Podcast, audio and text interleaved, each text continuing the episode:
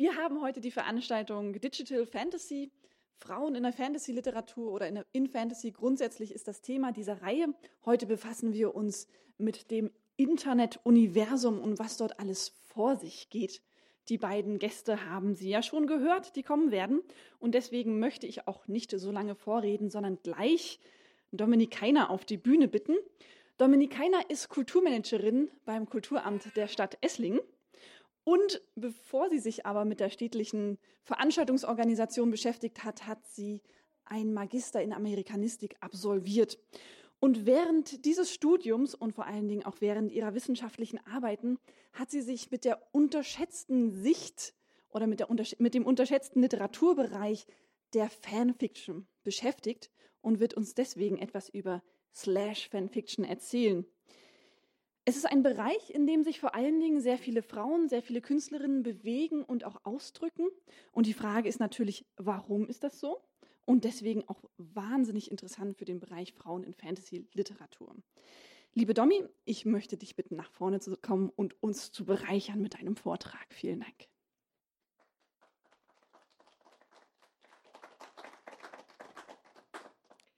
Vielen Dank. Äh, auch von mir nochmal Hallo, schön, dass Sie alle da sind. Ähm, Kathrin hat mich ja schon vorgestellt, ich bin Dominik Keiner. Ich habe das Vergnügen, den ähm, Impulsvortrag für, die, für diese Veranstaltung ähm, Digital Fantasy ähm, zu geben. Ich möchte Ihnen heute ein Internetphänomen vorstellen, das Internetphänomen der Slash-Fanfiction, das einen sehr interessanten Gesprächsstoff geben wird zu Themen Feminismus und Frauen in, in Fantasy generell und auch Frauen in Literatur, denn wir werden uns auch ein bisschen mit darüber unterhalten, wie denn Literatur überhaupt funktioniert und auch Literaturwissenschaft funktioniert. Ähm, ich möchte nicht zu viel vorwegnehmen. Slash Fanfiction sind Geschichten von Fans mit einem bestimmten Twist. Eventuell können Sie schon sehen, um was es gehen wird. Ähm, sie werden hauptsächlich von Frauen geschrieben und werfen deswegen ganz bestimmte Fragestellungen zu Themen wie Gender, Geschlecht und Sexualität auf.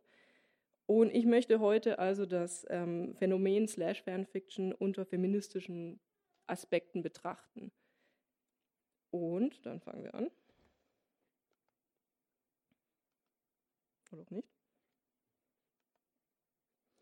Ähm, wir werden heute Entschuldigung, ähm, erstmal definieren, was denn Slash Fanfiction eigentlich sind. Dann werden wir ein Beispiel angucken, nämlich das Beispiel Superbad. Das sind Fanfiction zum Thema Superman und Batman. Und wir werden auch ein Beispiel lesen. Und dann werden wir interpretieren, was wir denn eigentlich jetzt gelesen haben. Und zwar zu den Themen Verhalten und Gender und äh, Körper und Geschlecht. Und ich möchte hier schon kurz erwähnen, dass ich mich in diesem Vortrag ähm, wahrscheinlich sehr oft der englischen Sprache bedienen werde, was einfach damit zu tun hat, dass ich A, auf Englisch studiert habe, meine Masterarbeit auf Englisch geschrieben habe. Also diese, diese Begrifflichkeiten sind mir einfach näher. Und ich finde auch tatsächlich, wenn wir über diesen Themenkomplex von Geschlecht und ähm, Sexualität reden, ist die englische Sprache ein bisschen präziser. Wenn wir im Deutschen sind, müssen wir immer über biologisches und, und ähm, kulturelles Geschlecht sprechen. Ich würde gerne vom, vom wenn wir von Geschlecht sprechen, das äh, körperliche, das biologische äh, meinen und wenn ich Gender sage, über diesen kulturellen Aspekt, über das Verhalten sprechen. Ähm, wenn wir interpretiert haben, wenn wir geguckt haben, was wir denn da eigentlich finden in diesen Slash-Fanfiction, ähm, möchte ich die Kurve reißen zum Thema Frauen und Literatur generell. Und dann fragen zusammenfassend, ist denn Slash jetzt feministisch? Und wenn ja, wie sehr? Oder wie sehr eben auch nicht? Gut. Dann fangen wir mal an. Das sollte eigentlich nicht alles von Anfang an gezeigt werden. Äh, Fanfiction sind erstmal relativ einfach zu definieren. Fanfiction sind von Fans geschriebene Geschichten zu bereits existierendem Material. Also Fans lesen Bücher, Comics, gucken Filme, gucken Serien, hören Bands, lesen Mangas, was auch immer und haben dann anscheinend das Bedürfnis, weiterzuschreiben, die Geschichte umzuerzählen, die Geschichte weiterzuerzählen, über die Charaktere zu erzählen. Und diese Geschichten werden im Normalfall online veröffentlicht. Bevor es das Internet gab, ähm, wurde das über Fansigns, also Magazine, äh, in einem Postverteiler rumgeschickt, also wahnsinnig aufwendig. Ähm, die meisten Fanfiction sind veröffentlicht auf ähm, so Sammelpages wie fanfiction.net oder ao3.org. Der Trend momentan geht dazu, sie ähm, individuell zu veröffentlichen auf individuellen Pages wie Tumblrs oder DeviantArt Pages. Deswegen ist es, kann man eigentlich nicht sagen, wie viel Fanfiction es gibt. Es gibt massig Fanfiction, also Milliarden und jeden Tag kommen mehr dazu. Jeden Tag werden auch wieder welche gelöscht, aber ähm, es ist ein Massenphänomen. Und spannend dabei ist, dass Fanfiction und Fandom generell sehr, sehr weiblich ist. Also es sind fast nur Frauen, die diese produktive Art von, von Nutzung des existierenden Materials, des Quellmaterials ähm, betreiben. Auch Cosplay oder Fanart werden meistens von Frauen gemacht. In Slash-Fan, in Fanfiction ist das sehr stark vertreten. Und in Slash-Fanfiction, darüber, wo wir jetzt haupt, heute hauptsächlich drüber reden werden, sind praktisch nur Frauen, also die Autorinnen, nur Frauen vertreten als äh, die produktiven Masterminds hinter den Geschichten. Fan, Slash-Fanfiction sind Fanfiction mit einem homoerotischen Inhalt oder homoamorösen Inhalt. Und spannenderweise, wenn wir daran denken, dass es hauptsächlich oder eigentlich fast nur Frauen sind, die das schreiben, äh, ist, dass dieser homoerotische Inhalt fast immer männlicher homoerotischer Inhalt ist. Es gibt Fem-Slash, also Slash mit ähm, lesbischen Charakteren. Das ist aber sehr selten. Also das, da muss man schon graben, um es zu finden. Ähm, Slash-Fanfiction gibt es zu jedem Pairing, möchte ich behaupten. Also ich weiß nicht, ob wir hier Internet haben, aber wir können nachher gerne den Test machen. Sie rufen mir Charaktere zu, ich verspreche Ihnen, ich finde dazu Slash-Fanfiction. Ich habe Erfahrung. Ähm, Slash-Fanfiction und Fanfiction generell gibt es in jedem Genre, zu jedem Genre, zu jedem Material, in jeder Länge. Also ähm, es gibt die hardcore-pornösen Snippets, es gibt die, die epischen 100 Kapitel langen Liebesgeschichten. Es gibt alles, was Sie sich vorstellen können. Im Endeffekt, bitte betrachten Sie Fanfiction generell oder Slash-Fanfiction eigentlich wie eine Form von Literatur. Ähm, mein Beispiel, mit dem ich die Präsentation unterlegt habe, ist, ähm, da finden wir Thor und Loki aus dem Avengers-Universum. Ähm, Thor und Loki sind als Geschwister aufgewachsen. Ist überhaupt kein Problem in den Slash-Fanfiction und auch ähm, Pairings, die tatsächlich im Quellmedium Gesch Gesch äh, Geschwister sind. Loki ist ja, wie wir alle wissen, adoptiert. Ähm, ist kein Problem. Also Slash-Fanfiction lässt sich nicht einschüchtern von irgendwelchen gesellschaftlichen Normen. Wir werden uns heute hauptsächlich mit dem Superbad-Pairing ähm, beschäftigen, also dem Pairing zwischen Clark Kent, Superman und Bruce Wayne, Batman. Das hat einfach nur den Grund, dass ich mich in meiner Masterarbeit mit diesem Pairing beschäftigt habe. Ich könnte diese Präsentation mit jedem Pairing finden, ob es jetzt Sherlock und Watson ist oder Dean und Sam Winchester, geht zu allem, kein Problem. Ähm, ich habe mich für dieses Pairing entschieden, als ich meine Masterarbeit geschrieben habe. Ähm, erstens, weil ich sehr viel Batman-Fanfiction gelesen habe.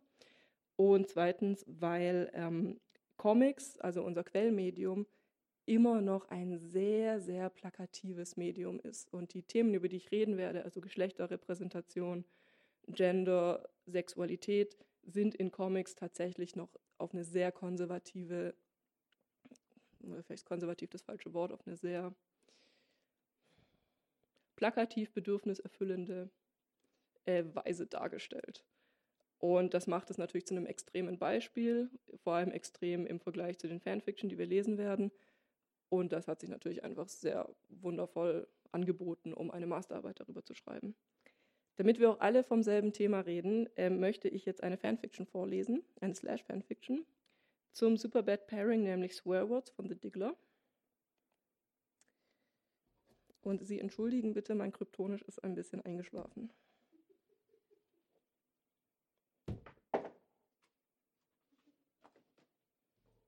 Ich fange schon mal an zu lesen. Danke. Katrin. God, Bruce, Clark groans, throwing his head back and arching against Bruce's body. Fuck. Entschuldigung.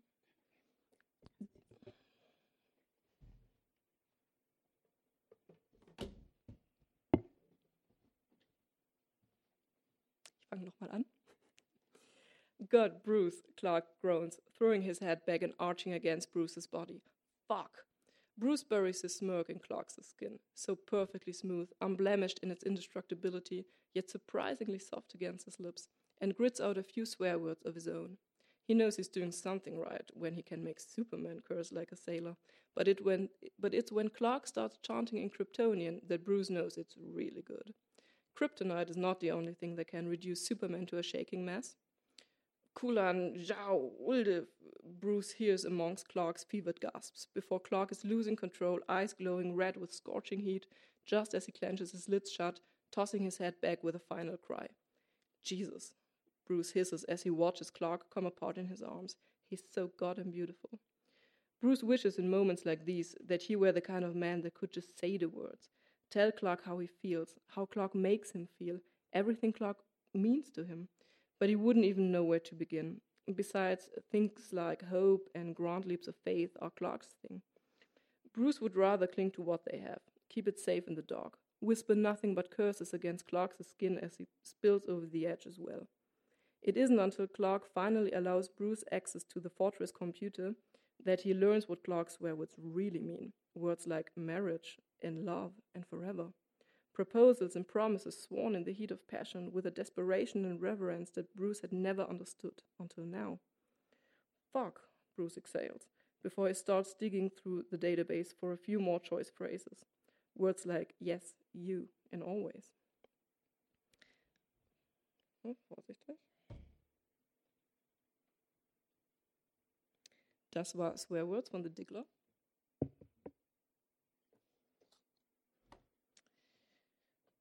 Ja, und wenn wir das jetzt lesen, ähm, Entschuldigung, gibt, äh, hat jeder alles verstanden? Gibt es ähm, Fragen zum Thema, zum Plot, zu, zur Sprache?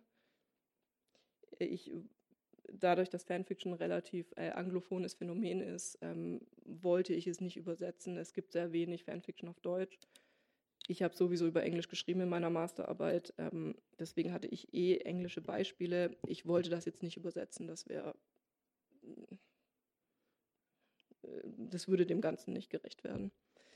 Ähm, wenn wir uns das jetzt angucken, dann ist das ein bisschen irritierend, zumindest wenn man nicht regelmäßig im Slash-Universum unterwegs ist. Denn wenn man vom Quellmedium ausgeht, also von Bruce und Clarks ähm, eigentlichen Verhalten, dann verhalten die beiden sich eigentlich eher so. Bruce und Clark, Superman und Batman kämpfen öfters, als dass sie gegenseitig Hallo sagen diese, dieser Trope, also dieses Motiv von, ähm, von, von dem Kampf, wer gewinnt, wer würde in einem Kampf gewinnen, Batman oder Superman, ist in allen Repräsentationen, in denen wir sie finden, also in, in allen Mainstream-Repräsentationen, also Comics, äh, Bücher, Filme, Serien, extrem stark vertreten. Die beiden sind kanonisch äh, Freunde und Verbündete und Vertraute, Sie haben aber einen relativ rauen Umgang miteinander. Also das höchste der Gefühle ist, dass sie sich mal die Hand geben oder sich in zwei Wörtern freuen, dass der andere nicht gestorben ist. Äh, Im Normalfall kämpfen sie miteinander. Ja, bei The Diggler lesen wir auf einmal, dass, dass Clarks skin is so, is so perfectly smooth, unblemished in its indestructibility, yet surprisingly soft against his lips. He's so good and beautiful. Und Bruce wishes in moments like these that he were the kind of man that could just say the words, tell Clark how he feels. Passt jetzt nicht unbedingt zusammen. Und ich möchte Sie jetzt bitten, in, mit den anderen ähm, Beispielen, die ich Ihnen gleich zeige, ganz besonders auf die Wortwahl zu achten und zu überlegen, was für Beschreibungen sind das und wer wird normalerweise mit solchen Wörtern und Phrasen beschrieben. In A Darker Nights fanfiction lesen wir, dass äh, Clark sighed helplessly, his cheeks reddening, and he stopped trying to hide his ever, his ever increasing arousal. Um, in Fresh Princess of Chains uh, fanfiction lesen wir, um, Bruce viciously wiped away the tears that spilled over his cheeks with a snarl of disgust.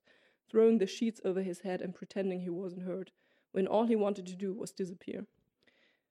Und bei Miss Dalish lesen wir, dass äh, Superman's knees almost went weak as, as Batman's hot breath tickled his skin. Und äh, wenn wir es überlegen, wir haben hier ähm, das Erröten, wir haben ähm, Seufzen, wir haben äh, sich die Decke über den Kopf werfen und so zu tun, als wäre etwas nicht passiert. Äh, der, dem stärksten Mann auf Erden werden die Knie weich, wenn er in Bruces Nähe ist. Was sind, wer wird normalerweise so beschrieben? Wer errötet normalerweise in Literatur? Genau, die Frauen. Ähm, es ist kein männliches, und ich rede ganz bewusst in Klischees, es ist kein männliches Verhalten. Die beiden verhalten sich extrem unmännlich. Und das sind Eigenschaften und Verhaltensweisen, die eher Frauen zugeschrieben werden, die wir eher für, für Frauen Charaktere benutzen. Und da, dass uns das auffällt, dass uns das vielleicht irritiert, liegt daran, dass wir alle in einem binären Geschlechtersystem leben. Jetzt kommen wir zum großen Theorieteil. Wenn wir Gender, also das ähm, kulturelle Verhalten, das kulturelle Geschlecht von Menschen versuchen zu definieren, und dann haben wir die, die ähm, Dichotomie zwischen feminin und maskulin, Femininität und Maskulinität. Dann, ähm, ich habe jetzt versucht, eine allgemeingültige Definition zu finden, keine wissenschaftliche. Die wissenschaftliche wäre wieder ein bisschen präziser. Sondern wenn ich jetzt 100 Leute auf der Straße fragen würde, was sie unter Gender verstehen, dann würde wahrscheinlich etwas in der Art rauskommen, wie Gender ist äh, ist durch die Gesellschaft und Kultur geprägte Verhaltens Verhaltenseigenschaften einer Person basierend auf ihren geschlechtlichen Merkmalen. Also Menschen verhalten sich so und so, weil sie eine Frau sind, weil sie ein Mann sind. Würden Sie mir da grob zustimmen, dass so unser gesellschaftliches Konstrukt von Gender ist? Spannend ist, dass sich dieses Verhalten, dieses Gender, also referiert schon jetzt auf Geschlecht, also auf den Körper. Und körperliches Geschlecht wiederum könnten wir auf eine Art definieren, dass genetisch bedingte Entwicklungsrichtungen des Embryos, die sich über verschiedene sichtbare und nicht sichtbare Körpereigenheiten ausdrückt. Also je nachdem, wie ein, ein Embryo im Mutterleib sich entwickelt, gibt es bestimmte, bestimmte Körpereigenschaften und das macht ein Baby, ein Kind, einen Erwachsenen zu einem Mann oder einer Frau, also zu männlich oder weiblich. Ähm, Männer haben Hoden, einen Penis, ein Prostata, ähm, sie produzieren mehr Testosteron, Frauen haben einen Uterus, Eierstöcke, Brüste, die theoretisch Milch produzieren könnten, äh, sie produzieren Östrogen. Das alles sind Dinge, die machen uns zu einem Mann oder einer Frau. Und das ist spannend, denn Maskulinität und Femininität hängt also immer von Männlichkeit und Weiblichkeit zusammen. Und das Ganze wird gestützt durch eine Logik von Natürlichkeit. Denn es ist nun mal so, wir pflanzen uns fort durch Geschlechtsverkehr, durch Sex zwischen Männern und Frauen, die dann im Endeffekt darin in, in einer Schwangerschaft enden. Und es, ist, es erscheint, dass es natürlich ist, dass eine Frau zum Beispiel einem Mann gefallen möchte, denn sie möchte sich fortpflanzen. Und um zu zeigen, ich bin eine Frau, mit mir kannst du dich fortpflanzen, benehme ich mich auf eine bestimmte Art und Weise. Ich benehme mich feminin. Ich ziehe mich anders an als ein Mann. Ich verhalte mich anders. Ich beweise meinem Gegenüber, ich bin eine Frau. Genauso gut Männer natürlich. Männer verhalten sich auf eine bestimmte Art und Weise, um zu signalisieren, sie sind maskulin. Sie sind Männer, mit mir kannst du theoretisch Sex haben das ist, das akzeptieren wir in unserer Gesellschaft als normales Verhalten. Wie sollte es auch anders sein? So ist es doch natürlich gedacht. Das ist eine, daraus resultiert eine binäre Körperlogik. Also es ist ein Entweder-Oder. Ich bin entweder eine Frau oder ein Mann. Ich benehme mich entweder maskulin oder feminin. Und es definiert sich durch die Opposition. Also feminines Verhalten ist nicht maskulines Verhalten. Maskulines Verhalten ist nicht feminines Verhalten. Und diese, dieser Zusammenhang, diese Verbindung zwischen diesen Themenkomplexen nennen wir in Kulturwissenschaften die heteronormative Matrix. Die Zusammenführung zwischen Gender, Geschlecht und Sexualität. die verflochten ist in unserem Verständnis und unterfüttert wird von einem Gefühl von, oder von einer Interpretation, dass das normal ist, dass das natürlich ist.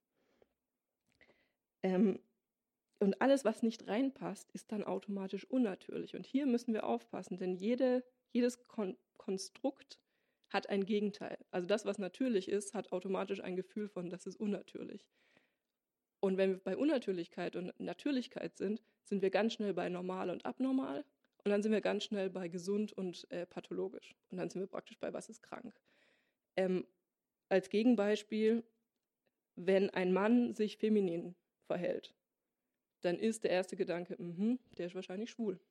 Das hat überhaupt nichts am am Körper dieses Mannes würde darauf hinweisen, dass, ähm, dass er homosexuell ist. Aber trotzdem, wir gehen davon aus, er benimmt sich nicht maskulin, beziehungsweise nicht so, wie wir verstehen, was Maskulinität ist. Deswegen ist die Schlussfolgerung, naja, dann muss ja irgendwas anderes da auch noch falsch sein. Und ähm, das Ganze wird richtig gefährlich, wenn wir ähm, Themen haben, oder wenn wir darüber reden, wie zum Beispiel in verschiedenen Diktaturen ähm, sich die eine Rasse dadurch, dadurch ähm, definiert hat, dass alle, die nicht in, dieses, in die, diese Rassenlogik passen, ähm, eliminiert werden. Und somit zum Beispiel auch homosexuelle Menschen, die sich einfach nicht, oder vermeintlich homosexuelle Menschen, die sich einfach nicht an diese heteronormative Matrix ähm, gehalten haben, äh, getötet worden sind. Oder die AIDS-Krise in Amerika zum Beispiel wurde, ähm, der, wurde den Homosexuellen untergeschoben, weil es war, eine, es war eine Krankheit, niemand hat sie verstanden, es hatte irgendwas mit Sexualität zu tun. Aha, Moment mal, die Homosexuellen mögen wir eh nicht, das hat bestimmt was damit zu tun. Also diese, diese Unterfütterung von dieser Natürlichkeit und Unnatürlichkeit innerhalb der heterosexuellen Matrix ist ein extrem fragiles und äh, kritisches äh, Momentum. Ähm, aber so funktioniert sie. Und laut dieser Logik ist es ja völlig verständlich, dass Frauen Kinder kriegen wollen. Und dass ähm, Männer stärker sind, weil klar, Männer haben einen anderen Körperbau, Männer kriegen schneller Muskeln, Männer sind prinzipiell stärker. Ähm, es macht Sinn, dass die Frau, die ja eh Kinder kriegen will, die kann ja dann auch gleich zu Hause bleiben, weil sie muss ja eh auf das Kind aufpassen und hey, sie hat doch ein Uterus, sie hat doch Eierstöcke, das heißt, sie ist sowieso empathischer, sie kann sich doch eh besser um das Kind kümmern. Sie kennen diese Klischees alle, ich muss sie jetzt nicht aufzählen. Sie sind alle in Gedanken dahinter, dass es zusammengehört, dass ich, weil ich einen bestimmten Körper habe, verhalte ich mich auf eine bestimmte Art und Weise und das ist doch natürlich, warum sollten wir etwas dagegen tun? Wir sollten etwas dagegen tun, denn das ist im Endeffekt die Grundlage für Sexismus. Die binäre Körperlogik zwischen männlich und weiblich hat immer auch ein Machtkonstrukt inne. Da ist immer ein Gefühl von, was ist, ganz plakativ gesagt, die bessere Alternative. Und in unserer Gesellschaft, im Patriarchat, ist es so, dass die männliche Alternative höher und besser gestellt ist als die weibliche. Frauen kriegen weniger Gehalt, weil die werden ja eh schwanger. Die sind ja dann eh bald weg, zum Beispiel. Ähm, das ist im Endeffekt die Logik, nach der unsere Gesellschaft jahrhundertelang funktioniert hat, Jahrtausende lang sogar. Äh, irgendwann, so genau weiß ich es ehrlich gesagt nicht, ähm, kam, kamen feministische Theorien und in den 70ern ist Simone de Beauvoir eingeschlagen. Denn Simone de Beauvoir hat den sehr berühmten Satz gesagt, A one is not born, but rather becomes a woman. Also man wird nicht zu, als Frau geboren, man wird zur Frau erzogen. Ihre Theorie war, dass unsere, die Art, wie wir, wie wir Kinder erziehen, wie wir Mädchen erziehen, wie wir Teenager erziehen, wie wir Frauen in unserer Gesellschaft vorleben, wie sie sein müssen, macht uns erst zu Frauen. Äh, das ähm, definiert praktisch unser Verhalten. Also bei Simone de Beauvoir wird der Körper vom Verhalten getrennt. Geschlecht und Gender ist nicht das gleiche. Nur weil ich eine Frau bin, heißt es nicht, oder nur weil ich als Frau geboren wurde, heißt das nicht, dass ich mich so und so verhalten müsste. Es wird mir aber vorgelebt, dass ich, dass ich das so machen soll. Ähm, in den 90ern hat Judith Butler ihre Theorie der Performativity eingeführt. Denn sie hat sich gefragt, okay, wenn Geschlecht und Gender nicht zusammengehören, was ist denn dann aber Gender? Weil Tatsache ist, wir, wir verhalten uns ja trotzdem auf eine bestimmte Art und Weise. Wir haben ja trotzdem eine Idee davon, was denn Gender eigentlich ist. Und ihre Theorie ist, dass Gender eine Performance ist, die ausgeführt und erkannt wird und wiederholt wird. Als Beispiel. Relativ oft überlege ich mir morgens, ob ich einen Rock oder eine Hose anziehe. Ich als Frau kann das machen, weil unsere Gesellschaft akzeptiert, dass Frauen Röcke anziehen. Männer tun das einfach nicht.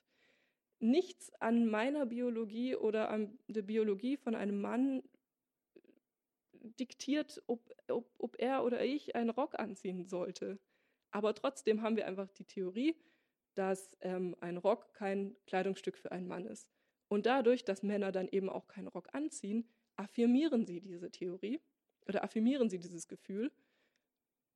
Und diese, dieser Code, also dieser Code von Verhaltensweisen, den wir regelmäßig ausführen und wiederholen, der wird von der Gesellschaft gesehen, auch wiederum affirmiert und bestätigt.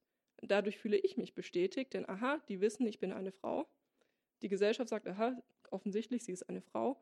Und so funktioniert das, so, so lebt sich das immer und immer weiter.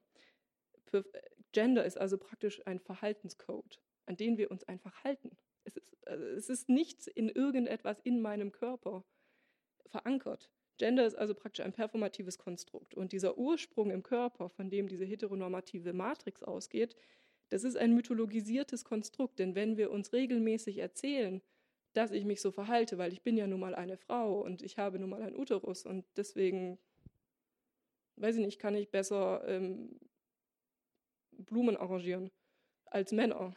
Äh, das das mythologi my, ne, mythologisiert das Ganze. Also es, ähm, ich erzähle es einfach lang genug, ohne dass ich tatsächlich eine wissenschaftliche Grundlage dafür habe. Und dann irgendwann glauben wir einfach, dass es so ist, weil wir es uns lange genug eingeredet haben.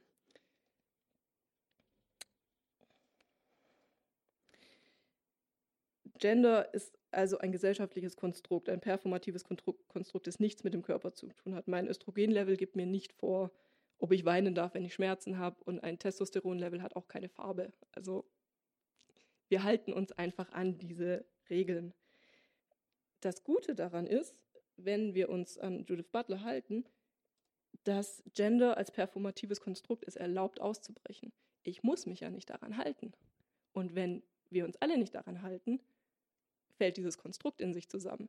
Wir können reinterpretieren, wir können uns äh, dagegen stellen, wir können einfach aufhören, wir können übertreiben. Das ist das, was Drag Queens machen. Die übertreiben das Ganze in, in die Lächerlichkeit. Und ähm, meine Theorie in meiner Masterarbeit ist, dass Slash ebenso eine äh, Reinterpretation von, von einer Performance ist. Denn wir haben in Slash definitiv männliche Körper. Ähm, es geht definitiv um Männer. Und in Slash gibt es genug äh, Geschichten und pornöse Beschreibungen, die es nicht daran zweifeln lassen, dass es echte Männer sind. Trotzdem benehmen sich diese echten Männer sehr androgyn, wie wir eben festgestellt haben. Also sie nehmen auch feminine Verhaltensweisen auf, was aber nicht bedeutet, dass sie, dass sie keine Männer sind. Also dieses, diese, diese, bin, diese binäre Logik von Maskulinität und Femininität wird aufgehoben und wird einfach zu menschlichem Verhalten erklärt, weil Empathie muss nicht feminin sein. Und wenn wir aufhören, uns einzureden, dass das eine männlich und das oder maskulin und das andere feminin ist, können wir einfach davon ausgehen, dass wir alle Menschen in der Lage sind, alle Emotionen und alle Verhaltensregeln einzu äh, Entschuldigung, alle Verhaltensmöglichkeiten durchzuführen. Und damit bricht diese Dichotomie in sich auf und das Verhalten wird einfach menschlich. Ähm, und in Slash gibt es offensichtlich homosexuellen Sex, der, ähm, Entschuldigung, mit dem praktisch das größte Tabu der, der heteronormativen Logik gebrochen wird. Denn wenn ich nicht automatisch, nur weil ich ein Mensch bin, mich fortpflanzen möchte, wenn ich Sex nicht benutze, um mich fortzupflanzen oder mich theoretisch fortzupflanzen, dann bricht diese ganze heteronormative Matrix eigentlich in sich zusammen. Männer müssen Frauen begehren, Frauen müssen Männer begehren. Nee, vielleicht auch einfach nicht. Und trotzdem reden, haben wir da echte Männer, die gerade Sex haben, die sogar Helden sind. Genau, diese heterosexuelle Matrix bricht also in sich zusammen.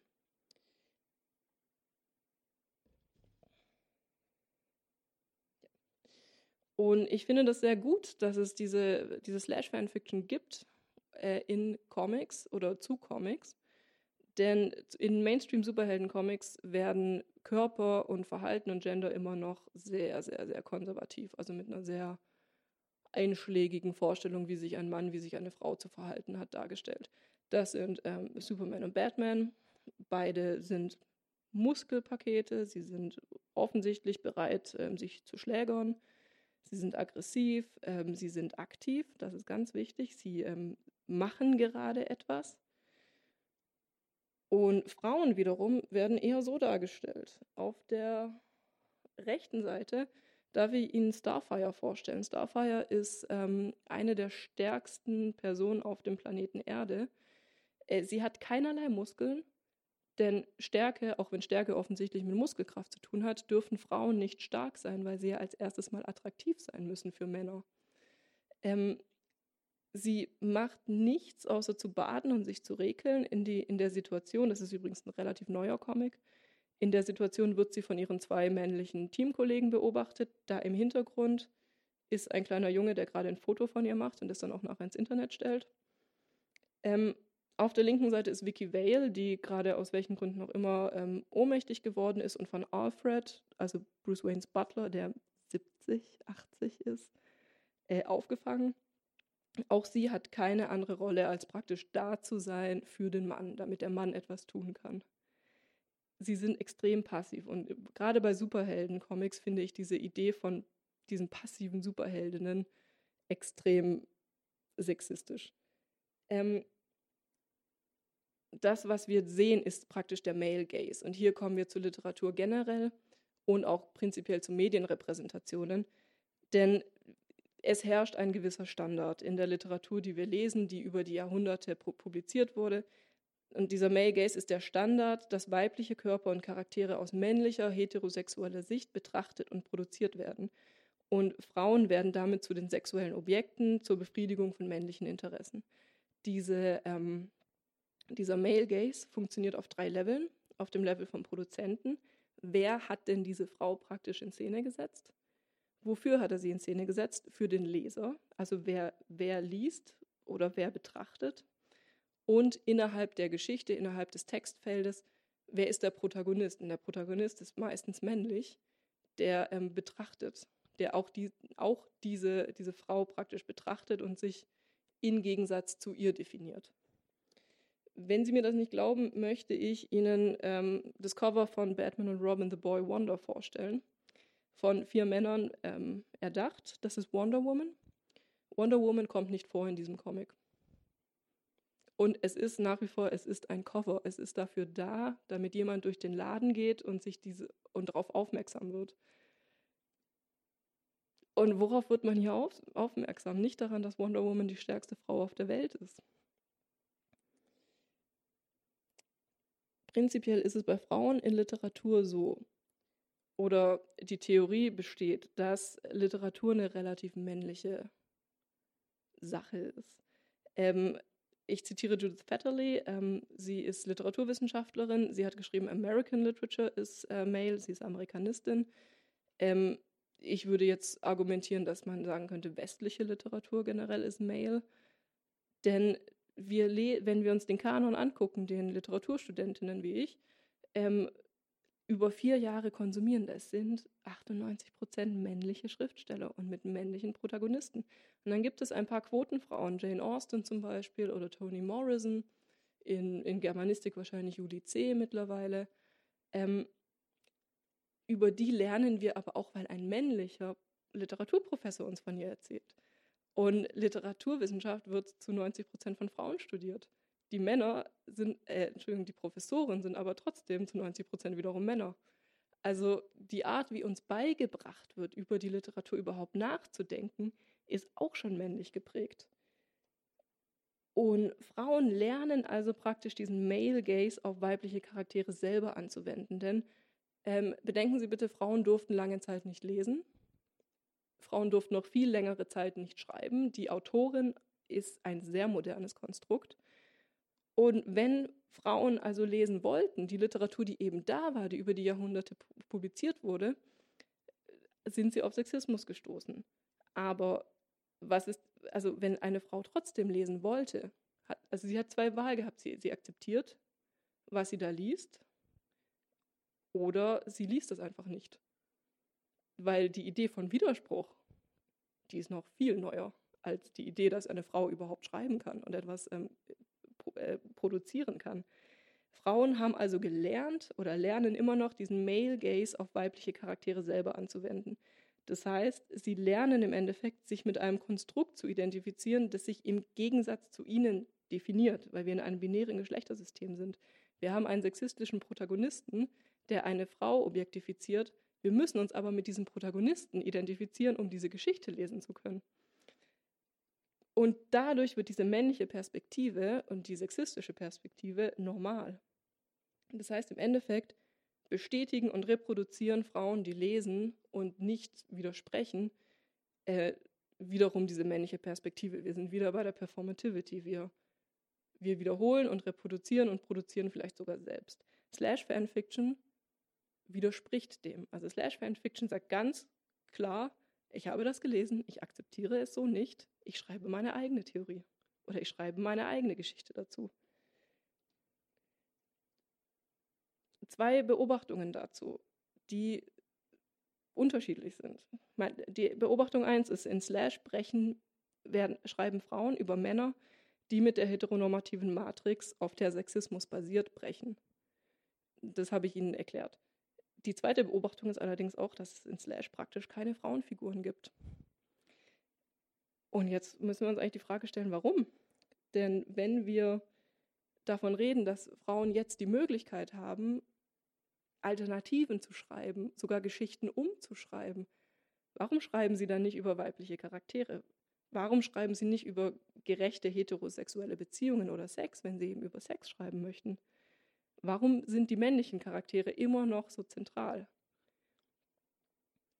Ähm, ich habe im Endeffekt nicht die Antwort. Ich habe drei Theorien, die ich gerne mit Ihnen dann diskutieren möchte, nachdem ähm, Regina geredet hat, gelesen hat. Ähm, ich stelle sie Ihnen vor. Ich bin gespannt, was Sie darüber sagen. Genau. Das ist nämlich so ein Beispiel, das könnte man ja ändern, dass die Frau eigentlich nur mit einem großen Ausschnitt vom Gebäude fällt und darauf wartet, dass ähm, Superman sie rettet. Ähm, These 1 ist, Frauencharaktere sind einfach nicht interessant genug. Frauencharaktere sind ja auch nicht gemacht, um interessant zu sein, sondern um hübsch zu sein. Ähm, anders gefragt, wen interessiert Lois Lane? Als ich angefangen habe, Comics zu lesen, habe ich Batman gelesen. Als ich angefangen habe, Fanfiction zu lesen, habe ich Batman gelesen. Nicht Wonder Woman, nicht Lois Lane, nicht Catwoman. Sie interessieren mich auch bis heute nicht wirklich. ähm, vielleicht sind Frauencharaktere nicht so interessant wie männliche Charaktere. Vielleicht muss man es so formulieren. Da ist einfach mehr, was uns an den Männern interessiert, wo wir praktisch unsere Stellschrauben drehen können in Slash. Vielleicht schreiben Frauen aber auch keine Frauencharaktere, um sie vor dem Male Gaze zu schützen. Vielleicht ist die Nichtrepräsentation von Frauen das eigentliche Rebellische.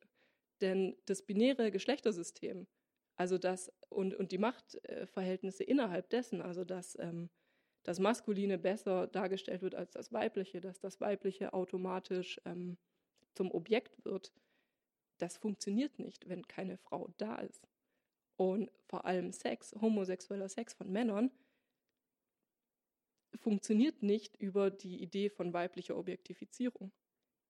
Wenn wir von homosexuellen Sex ausgehen, dann wird das eigene Geschlecht objektifiziert und das eigene Geschlecht ist auch automatisch immer das Subjekt. Also diese diese Machtkonstruktion, die der heteronormativen Matrix und heteronormativen Sex in unserer Gesellschaft inne wohnt, funktioniert nicht mehr. Also die Art zu sagen, dass Frauen nicht repräsentiert werden und dadurch praktisch befreit werden, also aus diesem Male Gaze herauskommen, könnte auch eine These sein.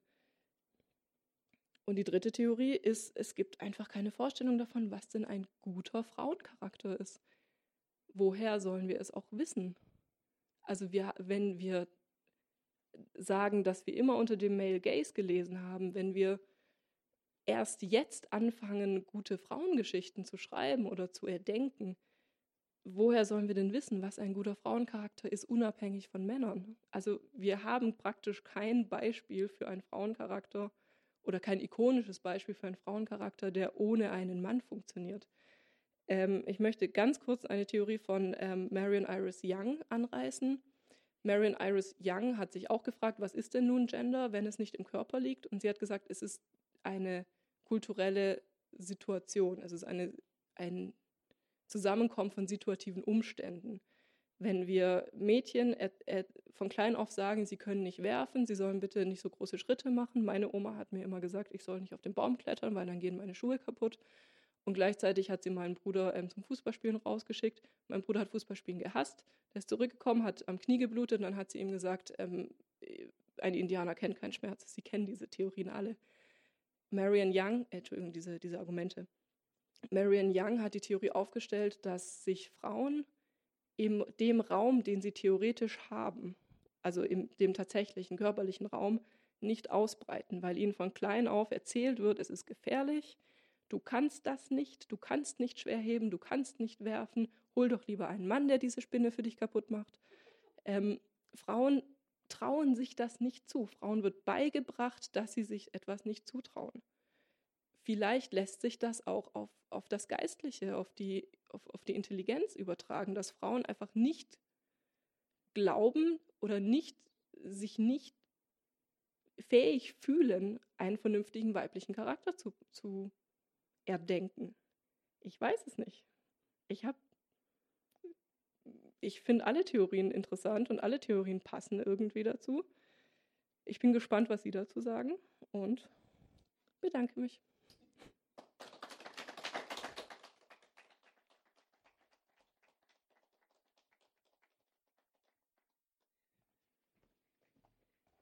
Liebe Domi, vielen, vielen lieben Dank für diesen sehr interessanten Vortrag.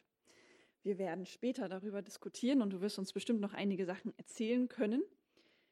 Wenn Sie schon Fragen zu diesem Vortrag haben, merken Sie sich diese Fragen. Wir werden später darauf zurückkommen können. Doch als nächstes kommt unser nächster Gast. Das ist Regina Maas. Du darfst noch kurz sitzen bleiben. Ich sage noch zwei Sätze zu dir. Und zwar haben wir ja heute das Thema Digital Fantasy. Also Fantasie oder Fantasy-Literatur, ähm, die ohne das Internet nicht existieren würden. Und da gibt es zum einen die Fanfiction, aber es gibt ja auch Schriftstellerinnen, die sich mit eigenen Geschichten im Internet beschäftigen. Und dazu gehört Regina Maas. Sie hat mittlerweile über 20 Bücher geschrieben, verschiedene Kurzgeschichten auch veröffentlicht, und zwar in dem Phänomen des Self-Publishing. Self-Publishing, im Deutschen nennt man das ein Selbstverlag, haben, besitzen oder sowas in der Art, umgeht diese große Komponente des Verlages. Das heißt, es gibt niemanden, der vorschreibt, was man selber zu schreiben hat, außer vielleicht der eigene Mut, das ins Internet zu stellen oder dann eben auch irgendwann der Zuspruch, wenn man als Autorin eventuell davon leben möchte. Und nun ähm, ist es auch noch so, dass passend zur Slash Fanfiction die Autorin Regina Maas diverse Bücher schreibt über Gay Romances, also auch männliche Protagonisten, die sich ineinander verlieben. Und auch in diesem Bereich schreibt sie Fantasy-Romane. Heute stellt sie uns einen kurzen Ausschnitt aus dem Roman Verdammt magisch vor. Vielen Dank. Es ist deins.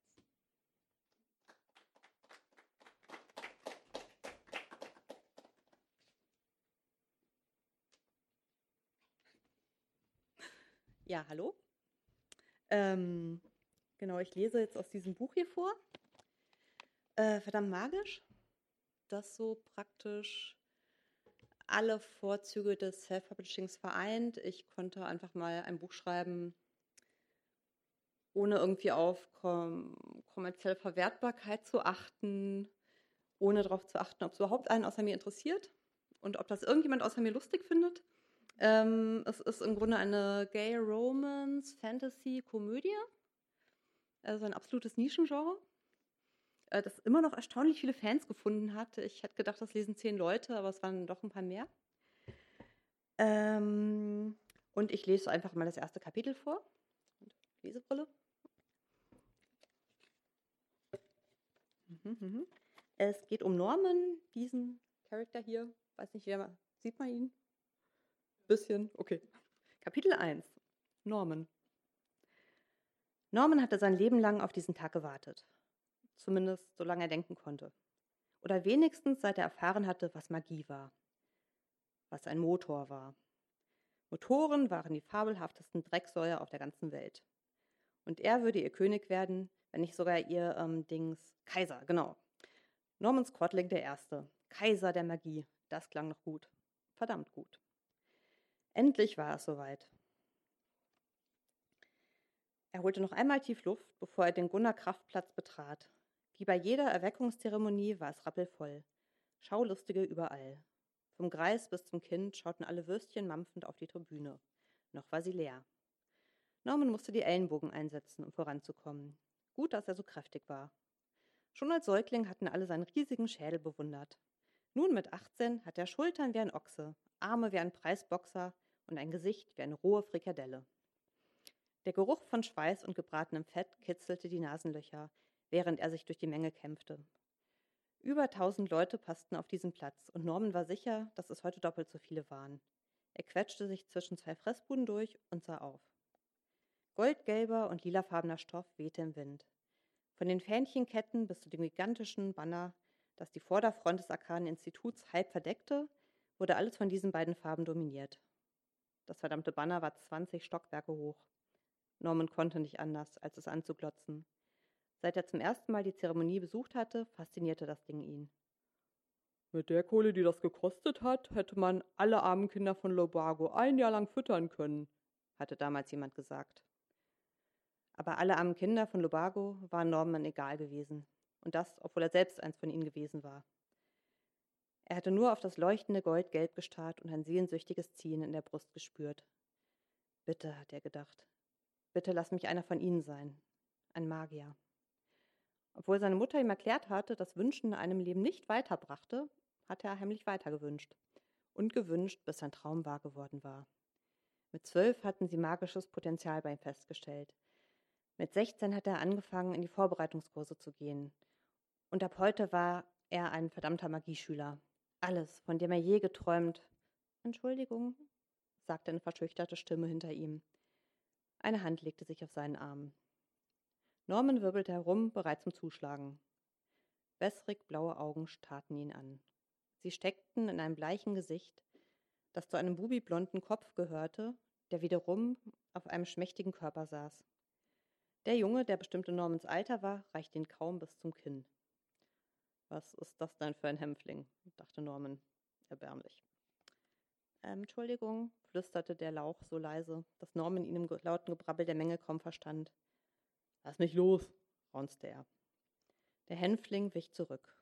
Seine Fingerchen lösten sich von Normans Ärmel und die Augen hinter den runden Brillengläsern wurden noch größer. Entschuldigung, ich wollte nicht. Verzeihung. Er biss sich auf die Lippen. Ich habe nur gesehen, dass du auch die Anwärteruniform trägst und weißt du, wie ich zur Tribüne komme? Da lang, Norman deutete in die ungefähre Richtung des Riesenbanners. Ist doch klar, wie blöd bist du. Die hellen Augen wurden nass. Ein hartes Schlucken brachte den Kehlkopf des Kleinen zum Zittern. Ich wusste nicht. Ich, ich habe noch nie so ein Gedränge erlebt. Ich habe meinen Diener irgendwo verloren. Der meinte, ich sollte zur Tribüne gehen, falls wir getrennt werden. Müssen wir da hinauf? Vor all diesen Leuten? Panisch schaute er Norman an. Natürlich müssen wir darauf. Das ist doch das Beste daran. Norman sah den Kleinen ungläubig an. Lass uns bei der Erweckung alle anschauen. Alle? Absolut alle. Norman grinste stolz. 2000 Leute. Zwei. Die Wangenfarbe des Blonden wechselte von blass zu grün. Norman schüttelte den Kopf. Mann, was bist du für ein Lauch? Hast du Angst vor ein paar Leutchen? Das ist eine Ehre. Wir stehen da oben, weil wir die Größten sind. Naja, ich bin der Größte. Du wohl nicht. Aber ich. Ich werde der größte Motor aller Zeiten. Der Hänfling glupschte ihn an, als wäre er verrückt geworden. Aber was wusste der schon? Junge, drei Jahre Institut und ich beschwöre mit einer Hand Feuerstürme und mit der anderen Eisregen. Du wirst schon sehen. Glaubst du mir etwa nicht? Hastig schüttelte der Kleine den Kopf. Das war wohl ein Fehler gewesen. Seine Wangen wurden noch grüner. Bevor Norman zurückweichen konnte, hatte er sich schon gekrümmt und ihm vor die Füße gekotzt. Ein paar Spritzer landeten auf Normans uralten, aber blank polierten Schuhen. Was soll das denn? Er versetzte dem Schwächling einen Stoß mit der flachen Hand, der ihn zum Wanken brachte. Wehren konnte der sich nicht. Nicht, weil er ein Spargel war, sondern weil er vollauf mit Würgen und Spucken beschäftigt war. Eine Pfütze in sehr merkwürdigen Farben breitete sich vor ihm auf dem Pflaster aus. Was hast du denn gegessen? fragte Norman fasziniert. Rote Beete und Blätter? Achtelgelee auf Sauerampfer an Himbeerpüree, keuchte der Kleine. Ein langer Spuckefaden hing von seiner Unterlippe und Tränen liefen über seine Wangen. Wachtel, bist du reich? Der Kleine schaute erschrocken. Dachte er jetzt etwa, dass Norman ihn ausrauben wollte? Das hat er auch gar nicht nötig. Nicht mehr. Hm, aber der Schwächling war eindeutig wohlhabend. Erst jetzt fiel Norman der dünne Zopf auf, zu dem er seine Haare zusammengebunden hatte. Vorne hatten sie so komische Locken. Und dann hat er von einem Diener geredet. Ach du Scheiße. Norman verzog das Gesicht. Bist du etwa adlig? Es gibt doch fast keine Adligen mit Dings magischer Potenz. Magischem Potenzial, murmelte der Blonde. Er wich zurück, als Norman ihn böse ansah. Das liegt daran, dass auf einen Adligen über 100 Gemeine kommen. Bei den Magiern ist die Verteilung ähnlich.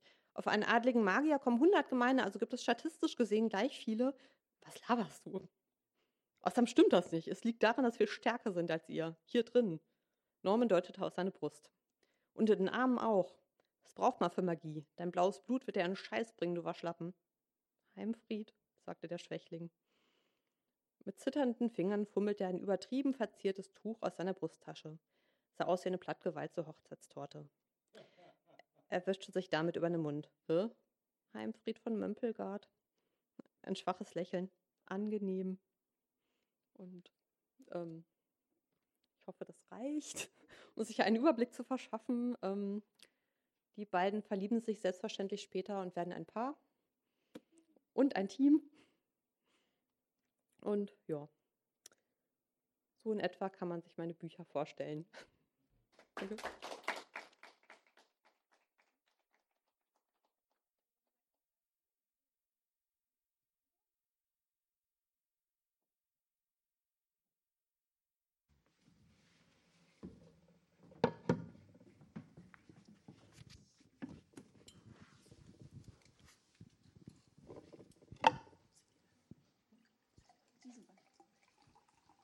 Ich glaube, Sie sind an. Test, Test. Sehr gut.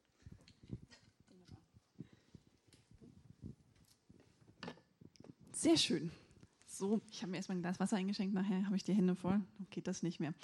Herzlich willkommen jetzt also zum Diskussionsanteil. Wir haben die Möglichkeit, aufgrund der äh, großen Anzahl an Gästen das weniger zu einer Podiumsdiskussion zu machen, sondern auch sehr gerne zu einem Gespräch. Deswegen, äh, ihr habt jetzt, oder Sie, liebe Gäste, haben jetzt ja die beiden Beiträge gehört. Sie sind sehr unterschiedlich. Wir haben unterschiedliche Themen, die wir in diesem Bereich sehr gerne besprechen können, miteinander, aber auch mit Ihnen. Und bevor ich mit irgendwelchen Fragen oder Impulsen anfange, wollte ich jetzt zum Anfang schon mal das Wort ins Publikum reingeben. Gibt es akute, brennende Fragen, die wir unbedingt klären müssen nach diesen Beiträgen? Ich würde sie mir notieren und versuchen, dann später mit einfließen oder während des Gesprächs einfließen zu lassen. Ja, der junge Mann. Einen kleinen Moment, es kommt ein Mikrofon. Wenn Sie nicht aufgenommen werden möchten, bitte später Bescheid geben.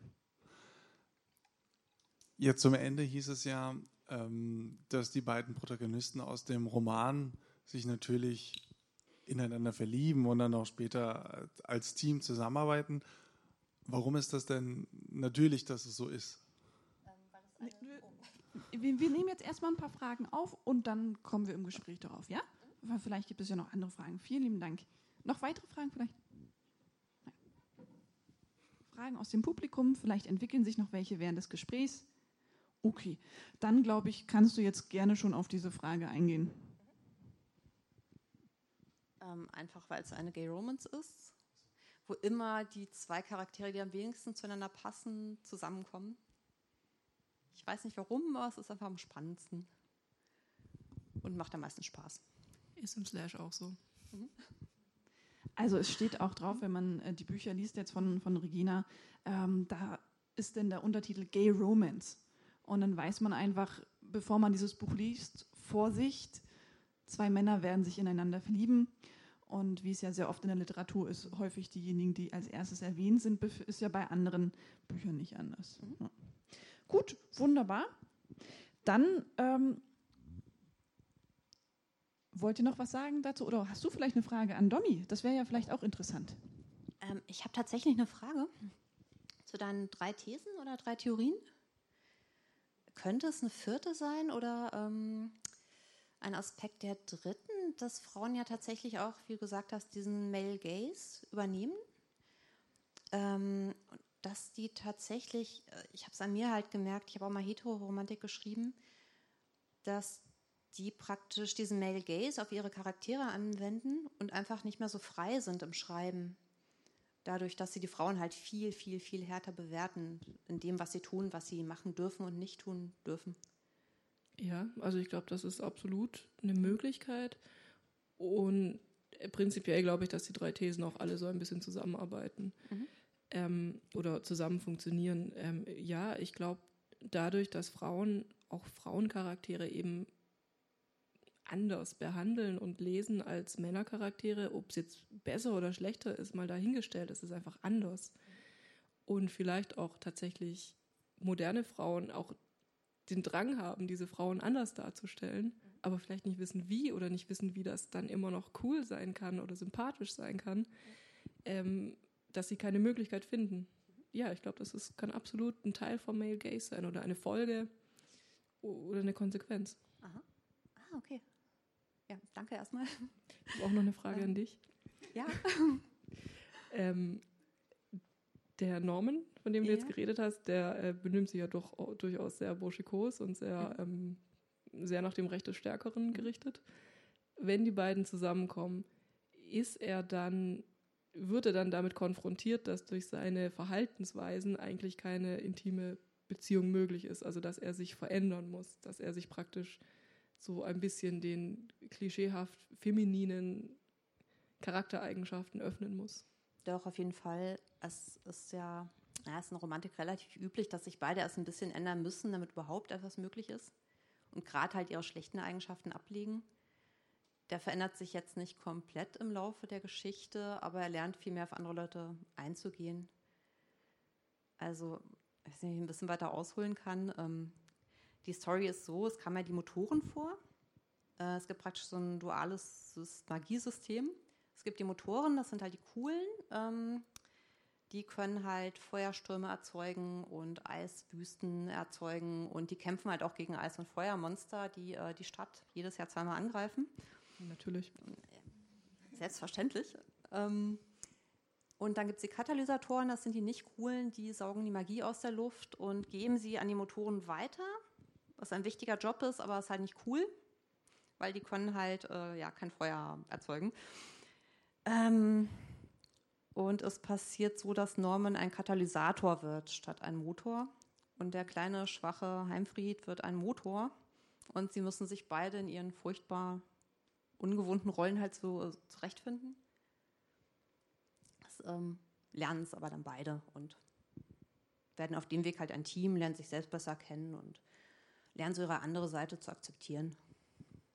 Weil im, in Slash-Fanfiction ist es meistens so, bei den Plots, wo es eben auch um diese Romance-Building geht, also wie, wie kommt es denn überhaupt erst zu einer Beziehung oder zu, zu Sex, äh, dass zumindest bei, bei Superbad, dass sich ähm, gerade Bruce Wayne, der ja meistens eher so der ruppigere, der kältere Charakter ist, ähm, verstehen muss, dass er sich diesen typischen femininen Charaktereigenschaften und wir sind absolut in den Klischees, in den klischeehaft femininen Charaktereigenschaften, ähm, dass er sie öffnen muss, dass er sie zulassen muss und eben rauslassen muss, damit er in der Lage ist, eine Beziehung zu führen. Also diese, dieser Wunsch nach Harmonie ja. in der Beziehung oder durch die Beziehung ist bei Slash immer erst möglich, wenn die Charaktere anfangen, die ähm, diese klischeehaft bestimmten Verhaltenscodes von oder Verhaltensweisen des theoretisch weiblichen Geschlechtes anzunehmen. Also sich die Harmonie der Beziehung funktioniert nur durch die Harmonie der Geschlechterrollen praktisch. Ah, okay. Was ist ein bisschen ja auch in jeder normal, also unserer Beziehung hier so, oder also ist ja auch in Hetero-Beziehungen so im echten Leben. Ja, weil es menschliche Verhaltensweisen ja. sind. Und also eigentlich ist es ist Empathie oder Willensstärke oder Sturheit mhm. sind einfach menschliche Verhaltensweisen. Ja. Wir tendieren aber dazu, sie eher Männer oder eher Frauen zuzuordnen. Mhm. Und ähm, die Realisation, dass das eigentlich Quatsch ist. Also dass Ja. jeder Mensch in der Lage ist, äh, jede Emotion zu fühlen und jede, jedes Verhalten an den Tag zu legen, Mhm. ähm, führt dazu, dass man ausgeglichenerer Mensch ist. Und Ja. natürlich auch, dass man in einer Beziehung besser funktioniert, würde ich jetzt mal behaupten. Ja, auf jeden Fall. Ich glaube, mit den klassisch männlichen Eigenschaften könnte man gar keine Beziehung führen, wenn man keine anderen mehr hat. Also Nicht man, mehr seit ähm, Frauen sich scheiden lassen. Seit 1950. Erst Kann seit 1950 kann man es nicht mehr. Also ich habe, also dass man, dass die Männer nicht mehr die Beführung, äh, die Beziehung so weiterführen können, wie das so ist. Ich habe ähm, sehr spannend zu diesem Thema, nämlich es ist gerade die Objektifizierung, die ja da angesprochen wird, dass äh, das äh, alte Rollenklischee ist, dass die Frau ja im Prinzip so eine Bedienstete zum Beispiel ist oder ähm, dem Mann eben zu Willen ist. Das ist ja eine Sache, die sich dann jetzt entwickelt hat, dass äh, wir das nicht mehr so machen.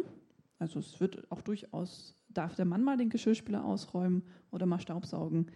Wobei da ja auch immer noch die Schwierigkeit ist, dass der Mann dann oft der Frau da- dann mit dem Haushalt hilft. Das ist auch ein wahnsinnig spannendes Thema, statt äh, dass er ein Teil des Haushalts ist. Und ich habe, ähm, weil ein Thema ja auch die im Titel die Blogosphäre ist, mich ein wenig durch ein paar Blogs ähm, ja auch unter anderem gequält, die das Thema äh, Sexualität oder Sexismus, äh, Gender äh, mit aufnehmen und da eben auch Blogs entdeckt, in denen Männer der Meinung sind, dass ja die ganzen Gender-Terroristinnen, also die Wissenschaftlerinnen, die sich mit Gender beschäftigen, eine Gehirnwäsche vollzogen haben an den Frauen, weil sie ja eigentlich gerne als Objekte wahrgenommen werden möchten. Und ähm, eigentlich unsere Gesellschaft nur kaputt gemacht wird, dadurch, dass Frauen sich eben jetzt als Subjekte doch durchaus wahrnehmen möchten. Was auch sehr interessant ist. So. Ähm, ich kenne die Kritik halt auch von Frauen. Ich muss sagen, dass ähm, Gender in dem Sinne, wie du es erklärt hast, habe ich zum ersten Mal in irgendeiner blöden Internetdiskussion gehört, als sich schon irgendwer über das Gegendere beschwert hat. Und so, es waren echt zur Hälfte Männer, zur Hälfte Frauen. Domi, möchtest du dazu? Ja, also ich wollte nur zustimmen. Also es gibt, es ist nicht nur Männer, die damit dann ein Problem haben, dass sich die Frauen emanzipieren. Es gibt auch genug Frauen, die sagen, das ist, ist doch völlig klar, dass eine Frau ein Kind haben will und dann nicht mehr weg möchte von dem Kind und nur noch zu Hause bleiben will. Ist doch völlig klar, dass ähm, die Männer in den Krieg ziehen, weil, und dann kommt dann das falsche kontersexistische Argument, Männer sind ja ähm, Verbrauchsware, also Männer können sterben, Frauen sind ja viel wichtiger, deswegen bleiben sie zu Hause, deswegen werden sie geschützt. Und das, was wir als Sexismus bezeichnen, ist doch eigentlich nur der Schutz von Frauen. Also ich kenne das Argument, ich kenne das auch von Frauen und Männern. Ja, kann man jetzt von halten, was man will. Das Spannende ist, dass ja in der Gesellschaft ähm, häufig etwas bewahrt werden möchte. Also der Mensch, der ist ja oft doch sehr auf äh, Bewahrung aus. Gleichzeitig gibt es auch Fortschritt.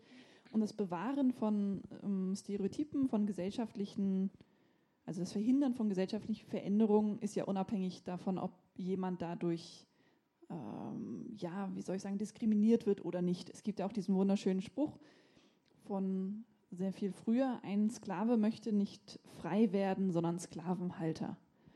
Und ähm, das kann dann teilweise eben auch auf dieses Thema des Feminismus mit bezogen werden. Es gibt ja eine Form des Feminismus, der nicht auf Gleichberechtigung aus ist, sondern auf die Herrschaft der Frauen. Und deswegen ist es, finde ich, besonders spannend, dass es doch sehr oft in, in der Fantasy gar nicht so stark ausgelebt wird. Also ich gehe eigentlich davon aus, wenn man Fantasy schreiben kann, hat man ja alle Möglichkeiten zu schreiben. Vor allen Dingen bei der Digital Fantasy. Ähm, wir hatten bei der letzten Lesung sehr spannende Gespräche darüber, dass durch den Verlag und durch den Buchhandel die Autorinnen eingeschränkt sind, Charaktere zu entwickeln und zu schreiben, teilweise ein bisschen rumtricksen, um doch noch irgendwie eine Meinung mit reinzubringen oder ähnliches in der Art.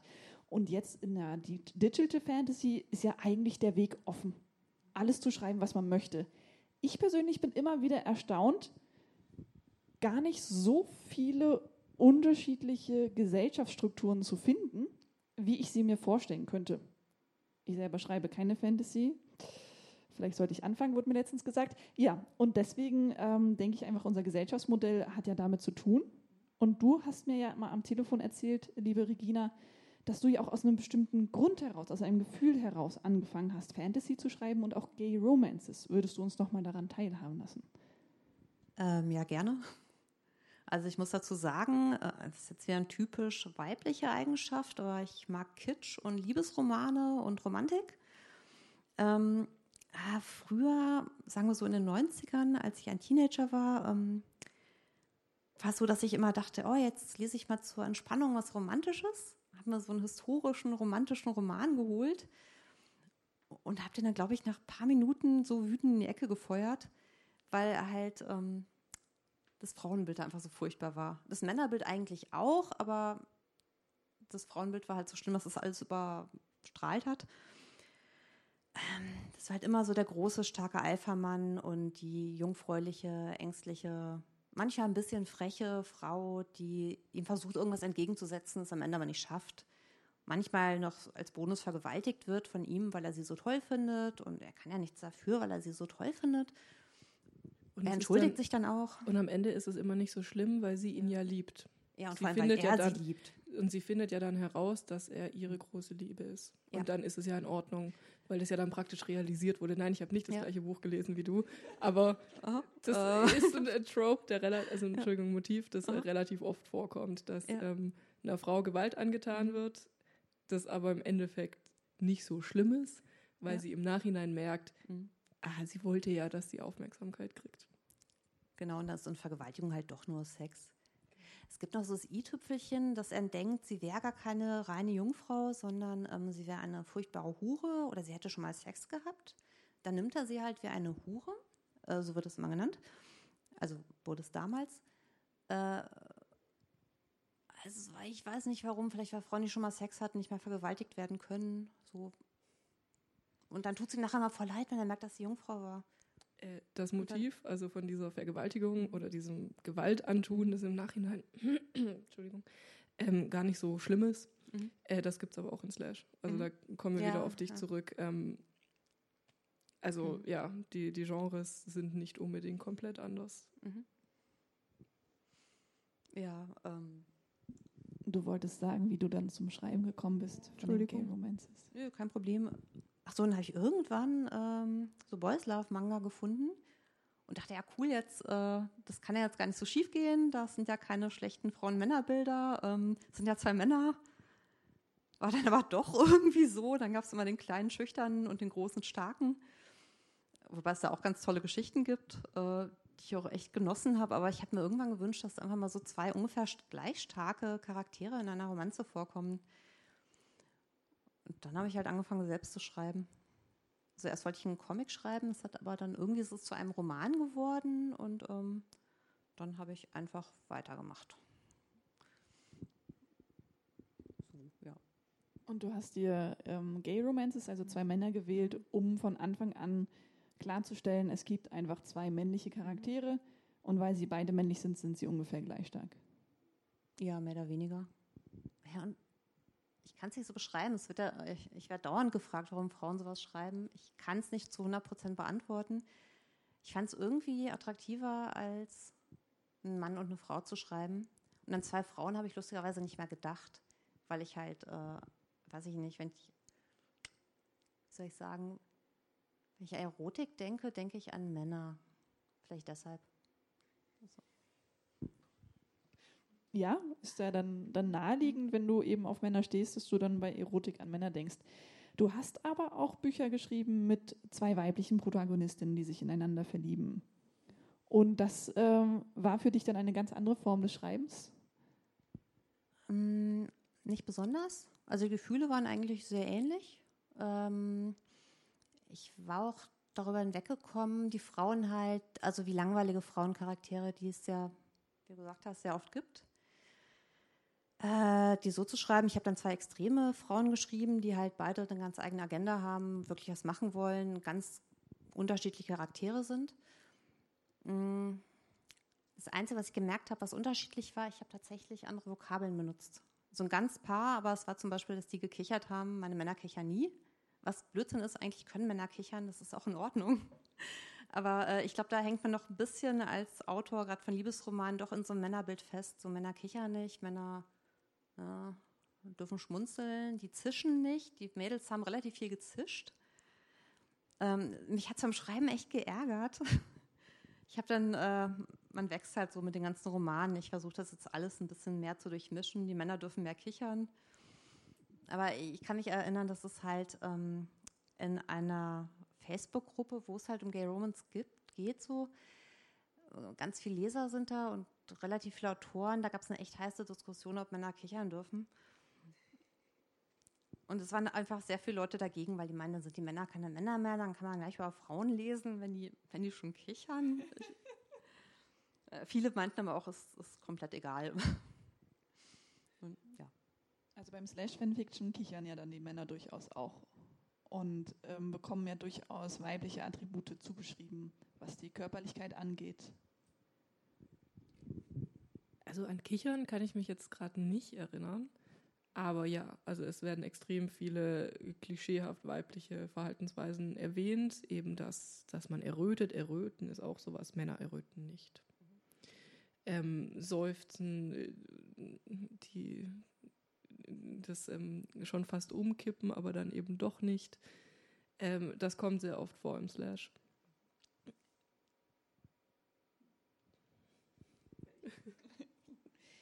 Ja, äh, ich finde es grundsätzlich sehr spannend, dass wir einfach in unserer Gesellschaft also fest drin sind, auch wenn wir schreiben.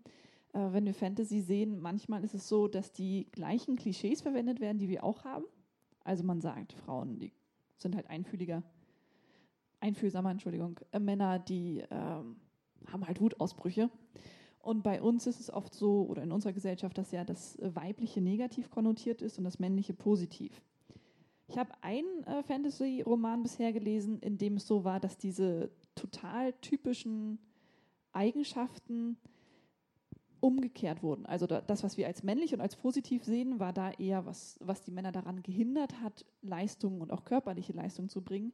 Und das, was die Frauen im Prinzip dazu gebracht hat, körperliche Leistungen oder ähm, besser kämpfen zu können, also ein typisch männliches Attribut war das, dass sie eben sich in den anderen hineinversetzen konnten, dass sie geduldig waren, dass sie nicht auf, vor lauter Wut einfach loskämpfen wollten und dem anderen eine reinhauen.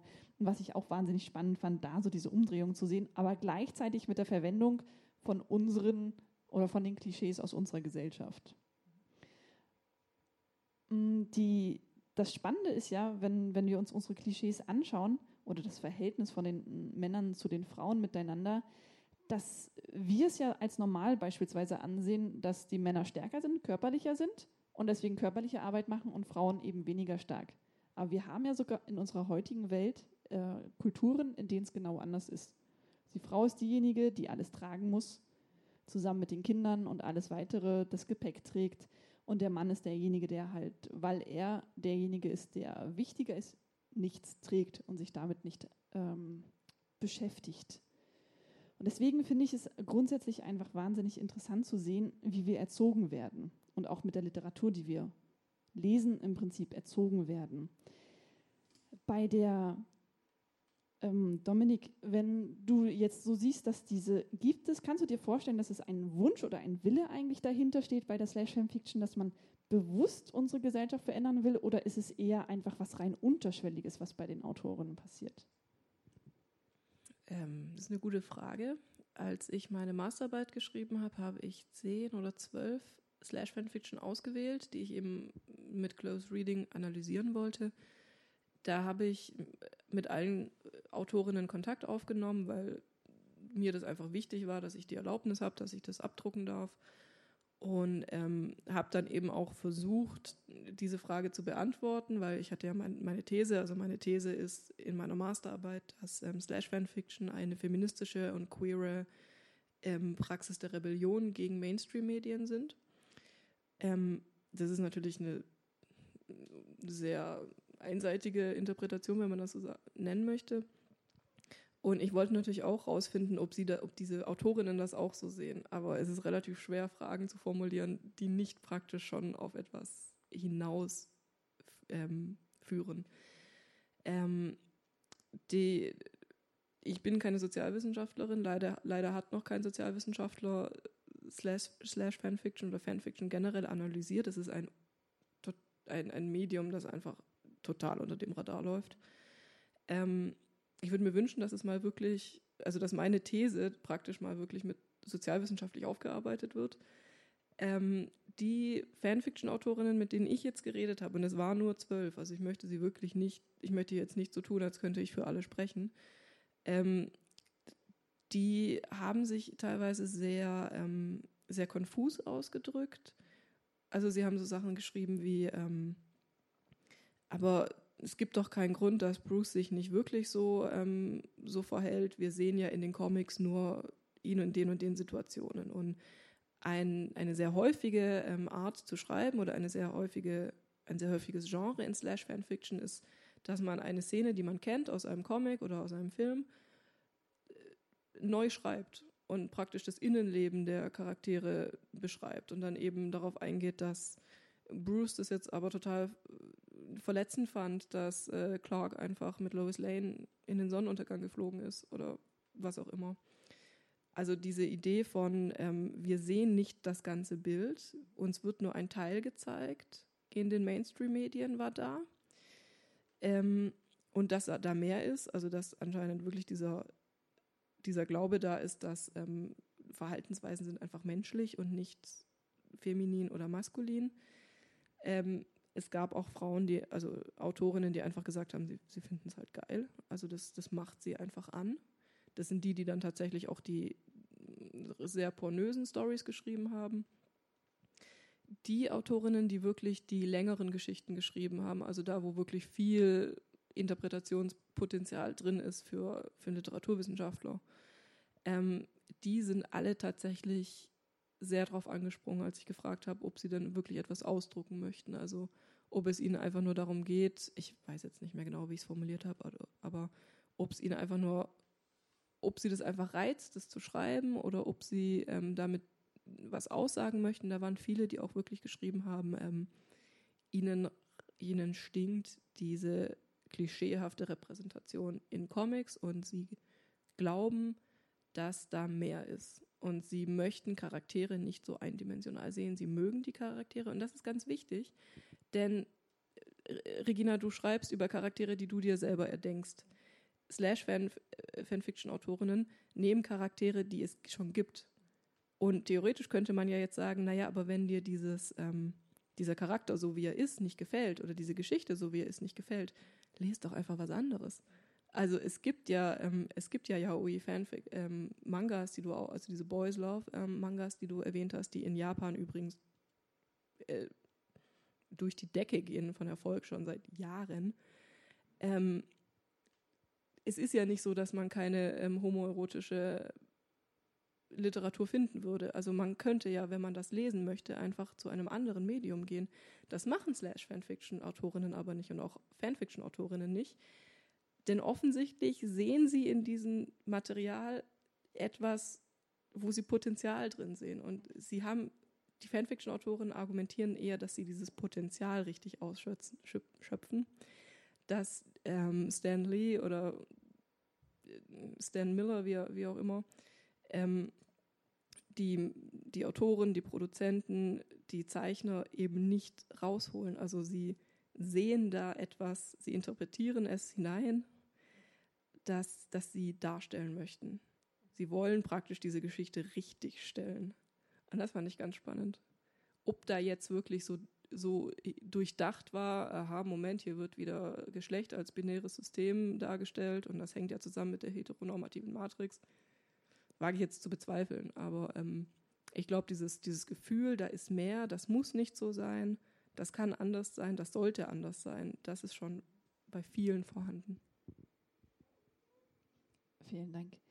Ähm, ich habe jetzt auch, äh, was ich spannend fand, wenn wir nicht nur auf die Fantasy, sondern auch andere Romane, du schreibst ja nicht nur Fantasy, Regina, gelesen, dass da ja die, die sich das Schaffen, das Verändern der Gesellschaft, so wie es ja sich im Prinzip die Slash-Fanfiction-Schreiberinnen auch ihre Gesellschaft verändern, indem sie das Ausgangsmaterial nehmen und das verändern. Das fand ich jetzt beim Lesen von deinen Büchern, fand auch statt. Also einige von deinen Nicht-Fantasy-Romanen, die in unserer aktuellen Welt spielen, haben aus meiner Sicht die Welt trotzdem utopisch schöner dargestellt, ähm, als sie in Wirklichkeit ist. Ich weiß nicht, ob dir das beim Schreiben aufgefallen ist oder ob du das bewusst gemacht hast oder ob das einfach nur passiert ist. Ähm, meinst du utopisch schöner im Sinne, dass einfach Homosexualität akzeptierter ist? Dass alle, also wenn einfach jemand ankommt zu seinem besten Freund und sagt, ja, ich bin jetzt schwul, ähm, der sagt, ach ja, nett. Ja, schon. Ich denke, es machen Bücher immer auf eine gewisse Art. Also Krimis zum Beispiel stellen ja auch die Welt einfach oft sehr viel ähm, schlechter dar, als sie ist. Da kann man nicht im Stadtpark joggen gehen, ohne gleich ermordet zu werden. Äh, das ist einfach das, was die Leser oder auch die Autoren dann einfach suchen. Also ich stelle mir die Welt gern schöner vor, als sie ist. Und ich muss auch ehrlich sagen, ähm, in den ersten paar Büchern war es noch irgendwo ein Reiz, dass halt ein schwules Paar schwerer hat als ein heterosexuelles Paar äh, weil einfach mehr Reibungsfläche ist, weil es für die beiden auch ein bisschen schwieriger ist, sich das einzugestehen vielleicht oder einfach damit rauszurücken. Und das nervt mich inzwischen total. Also, also ich jammer jetzt rum, ich keine Ahnung, wie es wirklich ist, aber mich hat es irgendwann so genervt, dass ich dann dachte, nee, jetzt können die einfach mal alle vernünftig reagieren. Ich habe ich hab keine Lust mehr auf dieses Drama. Das Drama soll mal woanders herkommen.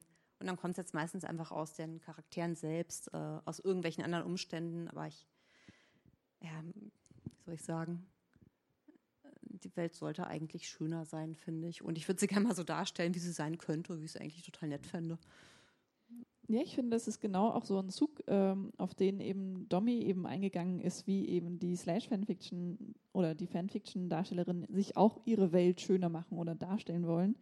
Dass eben nicht alles so mit dem heteronormativen Blick gesehen wird, so wie ja auch bei dir, Regina, teilweise die Gesellschaft nicht diese Heteronormativität so hat. Du hast ja eine Familie, die komplett aus Menschen besteht, die bis auf die Mutter, die alle ähm, homosexuell sind oder ihre Homosexualität entdecken und auch in dem kleinen Ort, in dem diese Familie wohnt, finden alle irgendwie Partner die ja auch äh, homosexuell sind, was ja jetzt äh, rein statistisch gesehen, zumindest von dem, was wir jetzt wissen, nicht unbedingt der Fall ist. Und ich finde, das ist auch eine, eine wirklich eine schöne Möglichkeit oder eine interessante Möglichkeit, unsere Gesellschaft zu schreiben, indem man nicht nur in Fantasy davon ausgeht, man hat ein Konstrukt und sagt, okay, in meiner Fantasy-Welt ist es halt normal, sondern ähm, du schreibst ja über unsere Gesellschaft mit unseren Dingen, die drin vorkommen und trotzdem ist es ja ein bisschen eine Fantasy, weil es ist ja nicht ganz normal, was darin passiert oder wie eben die Sachen aufgenommen werden. Das finde ich ist auch ein, ein, Weg, sich eine Utopie zu schaffen und vielleicht auch auf die Gesellschaft einzuwirken, wenn es mehr Menschen lesen. Ähm, das wäre sehr schön. ja, ich würde es mir schon wünschen. Ich versuche aber gerade, äh, wie soll ich sagen, ich versuche jetzt nicht jemand anderen zu verändern. Ich versuche eher mein eigenes Denken auch über Schreiben zu verändern und mir praktisch mal zu zeigen, wie es wäre, wenn es so schön wäre, damit ich es mir einfach vorstellen kann. Mm. Diese Geschichte mit der gesamten Familie, wo alle Söhne schwul sind und die eine Tochter lesbisch, ist übrigens, es kam zustande. Äh, das ist eine ganz beliebte Sache bei Romantik. Äh, bei Heteroromantik ist so, ah, die vier sexy ähm, Callum-Brüder aus Irland, keine Ahnung. Ähm, dann, so schreibt man halt Serien äh, bei Romantik. Weil ein Buch ist immer eine Liebesgeschichte und am Ende sind sie zusammen. Meistens ist es dann langweilig, wenn es eine Fortsetzung gibt, wo halt äh, es wieder um das eine Paar geht. Also macht man Serien, in denen man halt sagt, okay, das sind diese vier Brüder, in jedem Roman findet einer die große Liebe. Das habe ich einfach mal dann halt als Gay Romance gemacht und es ist sofort Leuten aufgefallen. Also ein schwuler Leser meinte auch so, oh Gott, die arme Mutter. Was, äh, schon mit zum Augenzwinkern, aber äh, es, es, ist aber auch nicht unmöglich, muss ich sagen. Also beim Bekannten von mir ist es tatsächlich so, sein Freund ist schwul, dessen Bruder ist schwul. Ähm, kommt vor, kommt uns aber natürlich vor wie die Ausnahme und ja, ist es wahrscheinlich auch. Aber es ist halt nicht unmöglich. Hm. Ja. Gibt es jetzt aktuell gerade Fragen oder Anmerkungen, Anregungen aus dem Publikum? Da ist eine Frage. Wunderbar einen kleinen Moment, das Mikrofon kommt. Es ist unterwegs.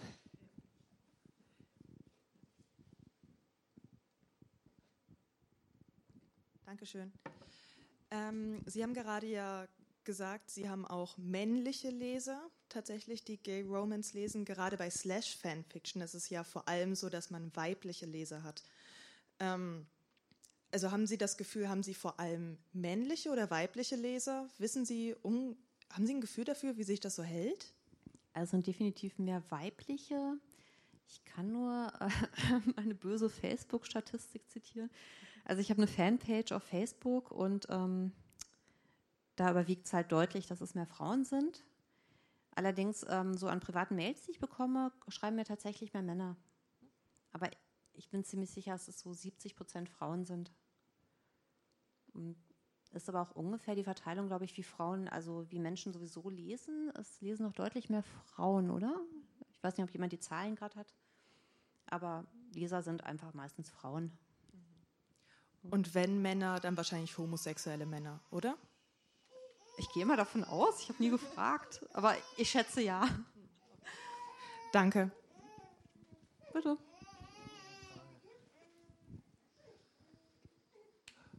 Wir hatten ja vorhin das, Entschuldigung, wir hatten ja vorhin das Thema Gender. Und in dem Zusammenhang ist es meines Erachtens so, du hast ja gesagt, dass Gender so im Prinzip von Kindesbein an erlernt wird, beigebracht wird, damit man dann entsprechend sich auch als Frau verhält, als Mädchen, als äh, junge Frau, als Frau verhält. Vor diesem Hintergrund habe ich mir gedacht, ist es nicht so, hm, dass wenn man dann irgendwann mal gelernt hat, wie man ist als Frau, dass man sich halt auch damit identifiziert, dass man sagt, okay, ähm, damit kann ich mir die ganze Welt in meine Schubladen einsortieren, dass dann diese Slash-Fanfiction oder solche Geschichten, wo plötzlich alle schwul sind, dass man das nicht auch als Bedrohung für seine eigene Position und sein eigenes Selbstbild, seine eigene ähm, Position in der Gesellschaft empfindet. Also ich kann das in gewisser Weise dann nach, äh, nachvollziehen, dass man das empfindet, aber offensichtlich muss das nicht so sein, weil wenn ich äh, euch, ihr drei, auf der Bühne sehe, mm, dann sehe ich, dass ihr, es sind alles Frauen mit dem Verständnis, eine Frau zu sein, ohne das als Bedrohung zu empfinden. Was könnte es sein, dass man das als Bedrohung empfindet oder nicht? Also, was könnte der Knackpunkt sein, dass man sich da in seinem Selbstverständnis angegriffen fühlt? Also quasi die männliche Homosexualität als Bedrohung der Frau. Ja, ja. Ähm, ich habe jetzt nicht die perfekte Antwort dafür. Ähm, erstmal, dass du sagst, ähm, man identifiziert sich ja dann irgendwann mit dem Charakter, den man eben angenommen hat. Äh, ja, und das ist auch heteronormativ. Unsere Gesellschaft funktioniert so. Und natürlich, ähm, wenn wir in unserer Gesellschaft funktionieren, fühlen wir uns auch wohl. Das ist ja eine Wechselwirkung, die völlig logisch ist. Ähm, ganz ehrlich, wenn ich, ich habe noch nie drüber nachgedacht, ob ich das als Bedrohung wahrnehmen sollte. Ähm, wenn es überhaupt einen nicht bedrohlichen Mann gibt, dann für mich der homosexuelle Mann, weil der will nicht, der tut mir nichts. Also, ich meine, oder verstehe ich jetzt die Frage falsch? Es geht mir nicht so sehr um den, um den Mann, der die Frau bedroht, sondern eher um das Frauenbild, von dem man sich bedroht fühlt. Also vielleicht ist es so ein bisschen farfetched, also ein bisschen weit gegriffen. Ähm, es gibt ja sagen wir mal, so FDP-Wählerinnen, AfD-Wählerinnen, die sagen, nein, also die, die, die Rolle der Frau ist ja, Komma, weil sie biologisch ja zum Kindererziehen da ist, Kinderkriegen da ist und deshalb muss sie, du hattest das ja vorhin sehr schön ausgeführt, ähm, die muss ja dann vollkommen natürlich zu Hause bleiben und sich um den Haushalt kümmern, weil das ja so von, von ihrer, von ihrer biologischen Natur, also biologisch schon, ist die dazu bestimmt. Und das scheint es mir, dass es doch hier ein ganz anderes Frauenbild kommt, aber es scheint gar nicht als Bedrohung empfunden zu werden. Also wenn ich da einmal kurz äh, was dazu sagen darf, ähm, so wie ich das auch verstanden habe von deiner wissenschaftlichen Arbeit, liebe Dominik, ist es ja eher so, dass Männer sich von der Homosexualität von Männern bedroht fühlen. weil sie in ihrer Definition als Männer und in der Definition der Männlichkeit angegriffen werden. Das heißt, für mich dann äh, rückläufig würden sich Frauen eher von lesbischen Paaren in ihrer Weiblichkeit angegriffen fühlen, als von homosexuellen Männern. Ähm, das wäre jetzt so eine Sache, die, die ich irgendwie mir äh, vorstellen könnte, äh, was, das, was das bedeutet. Und ich glaube auch, dass diejenigen, die ähm, Gay Romances lesen und schreiben als Frauen, und auch diejenigen, die diese Fanfiction verfassen, vielleicht nicht unbedingt die Frauen sind, die du erwähnt hast, diejenigen, die sich mit diesem sehr traditionellen Rollenbild identifizieren. Weil natürlich du sagst, okay, die Frau, die sich damit identifiziert, als Frau in der Küche zu stehen und zu Hause zu bleiben und der Mann ist der Großverdiener, ist vielleicht nicht unbedingt die Frau, die auch für die ähm, gleichgeschlechtliche Ehe ist. Ähm, um da kurz einzuhaken, ich habe jetzt, also meine Expertise ist praktisch Slash Fanfiction, weil ich darüber ähm, geforscht habe. In Fanfiction generell wird schon öfters auch von über Frauen geschrieben und da gibt es einen ganz spannenden, ein ganz spannendes Genre, das ist das Mary Sue Genre. Ähm, und das hat zwei Verwirklichungen. Das eine ist, dass es, ähm, der Fokus liegt auf einem weiblichen Charakter und dieser weibliche Charakter ist so perfekt, sie kann alles, dass sie schon wieder unsympathisch wirkt. Also die, ich, ich weiß nicht, wo der Name Mary Sue herkommt, aber so ein Charakter, der alles kann. Ja, Andrea weiß, wo der Name herkommt. Ähm, das ist aus äh, Star Trek Fanfiction äh, vor 50 Jahren oder so, als das noch in Fansigns erschienen ist. Da gab es eine Lieutenant Mary Sue und die war genau, das war die ursprüngliche Mary Sue. Ah, okay, sehr gut. Äh, jetzt wissen wir, was, wer die ursprüngliche Mary Sue ist. Cool. Ähm, Ray aus Star Wars wird zum Beispiel gerne mal als Mary Sue bezeichnet, weil sie, sie kann ja alles. Völlig natürlich kann Ray alles Sie hat nie gelernt, mit einem äh, Lightsaber umzugehen, aber sie besiegt trotzdem den Sith. Okay, jetzt wird es ein bisschen nerdig, Entschuldigung. Ähm, das ist die eine Story und das kommt ganz schlecht an. Also, das wird ganz übel abgestraft von den Lesern, die sagen, äh, das kann nicht sein. Also, die Frau, die alles kann, mag man nicht. Obwohl ja man meistens über Charaktere schreibt, die auch, also Bruce Wayne kann ja auch alles. Und Bruce Wayne kann wirklich alles. Bruce Wayne kann Geld aus dem Nichts drucken lassen. Und, ähm, oder Clark Kent kann alles. Und das andere Mary Sue-Genre ist, dass das machen ganz viele junge Fanfiction-Autorinnen, die zum ersten Mal schreiben. Die schreiben die Geschichte, ähm, ich werde auf einmal in die Welt von Harry Potter reingesogen und jetzt äh, freunde ich mich mit Harry an und was passiert. Und natürlich, weil man irgendwie von sich selbst oder von so einem Idealbild von sich selbst ausgeht, ähm, stellt man sich ja nicht schlechter dar und das wird dann auch irgendwie so ein Mary Sue-Charakter. Und in beiden ähm, Varianten von dieser Mary Sue-Geschichte äh, läuft es irgendwie darauf hinaus, dass sie dann doch mit dem männlichen Protagonisten anbandeln. Also ich bin mir ganz sicher, dass Lieutenant Mary Sue mit Kirk äh, angebandelt hat am Ende. Und ähm, also das ist vielleicht eine Form von Fanfiction, das ist dann kein Slash, aber eine Form von Fanfiction, die wieder dieses ähm, das, das gesellschaftsnormativer ist, also dass das eher darstellt, wie Frauencharaktere ähm, wahrgenommen wird, weil die Leser, ähm, die strafen das ganz böse ab. Also da ist die Review-Section echt hart zu lesen. Und das sind dann auch oft auch Autorinnen, die danach nichts mehr schreiben. Oder unter einem anderen Pseudonym.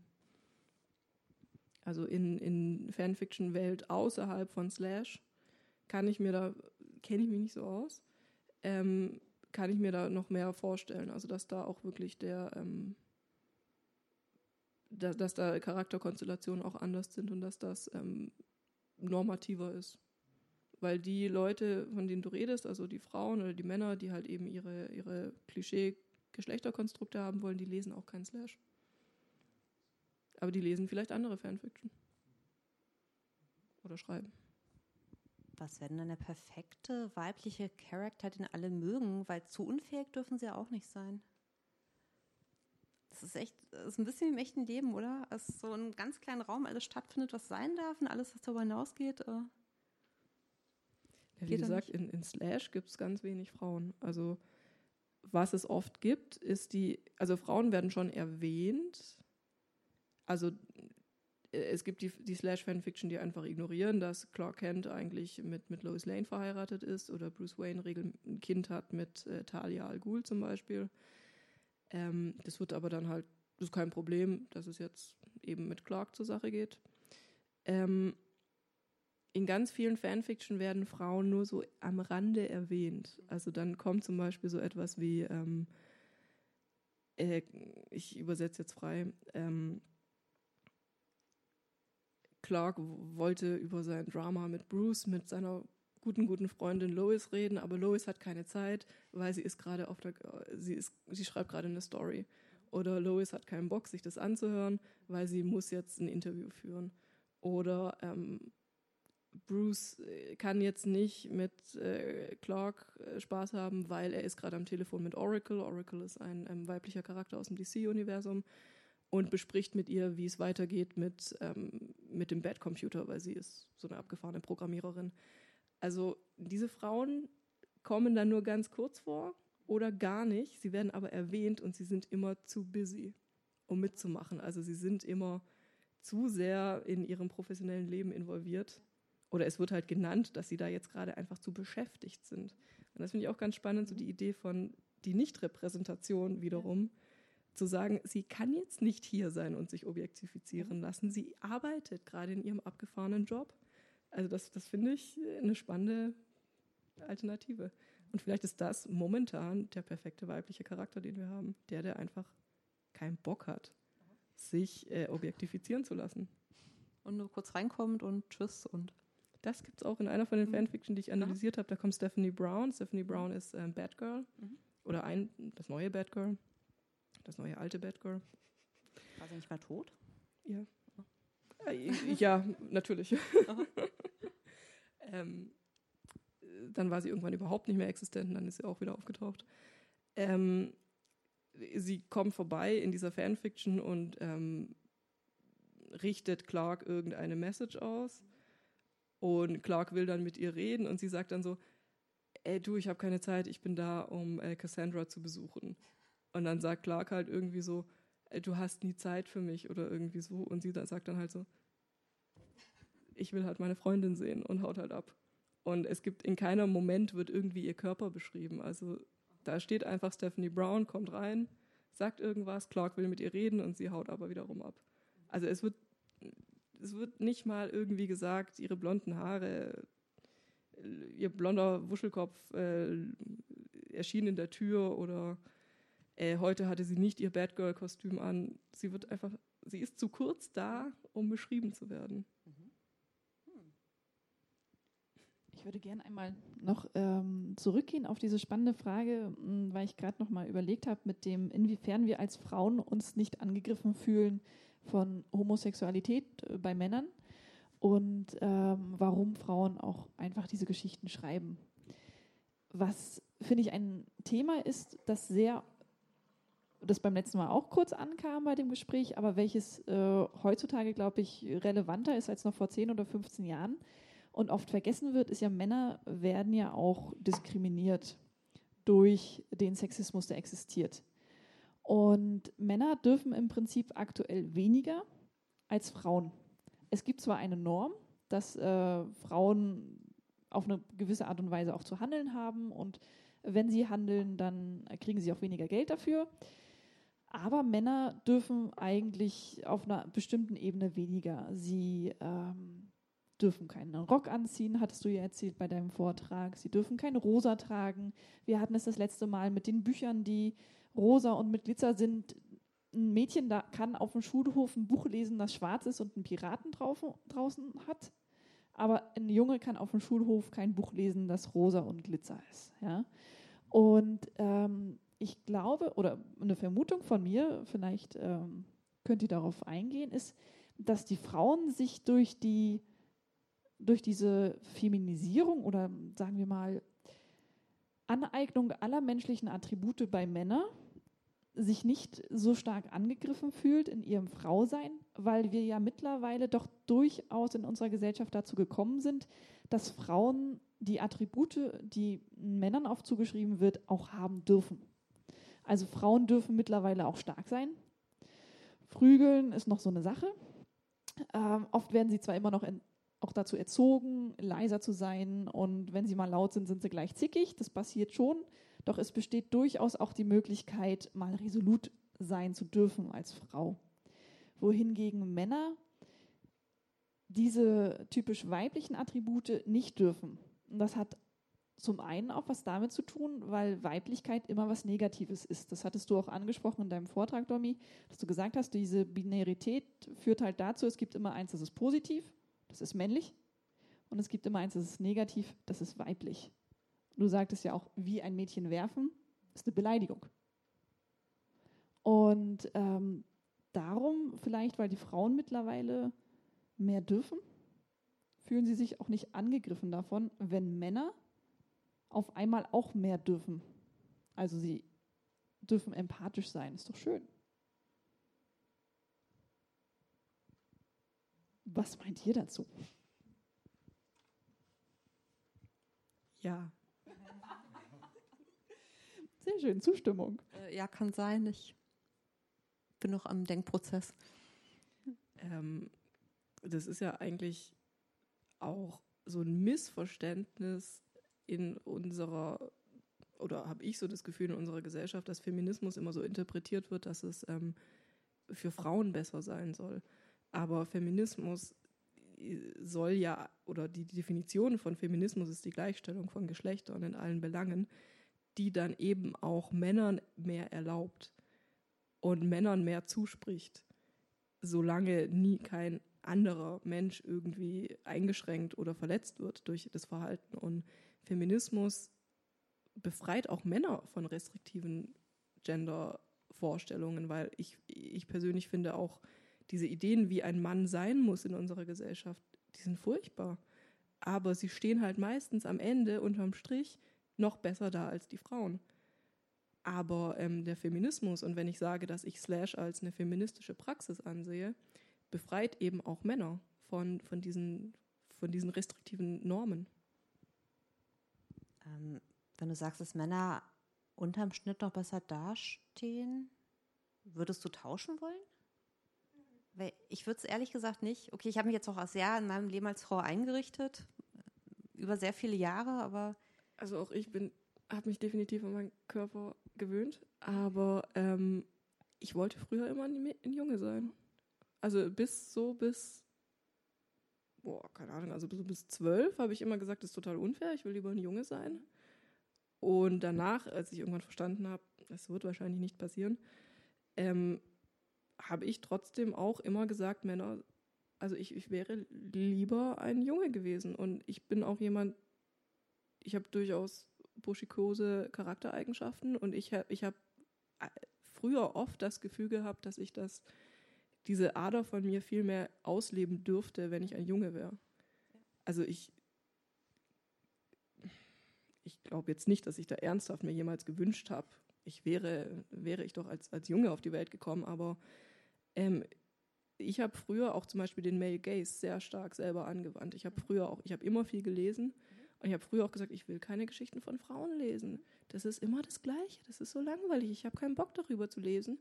Und ich habe mir aber nicht Gedanken darüber gemacht, warum ist denn das so? Ich habe einfach gesagt, nee, ich gehe zu den Männern, die schreiben cooleres Zeug. Mhm.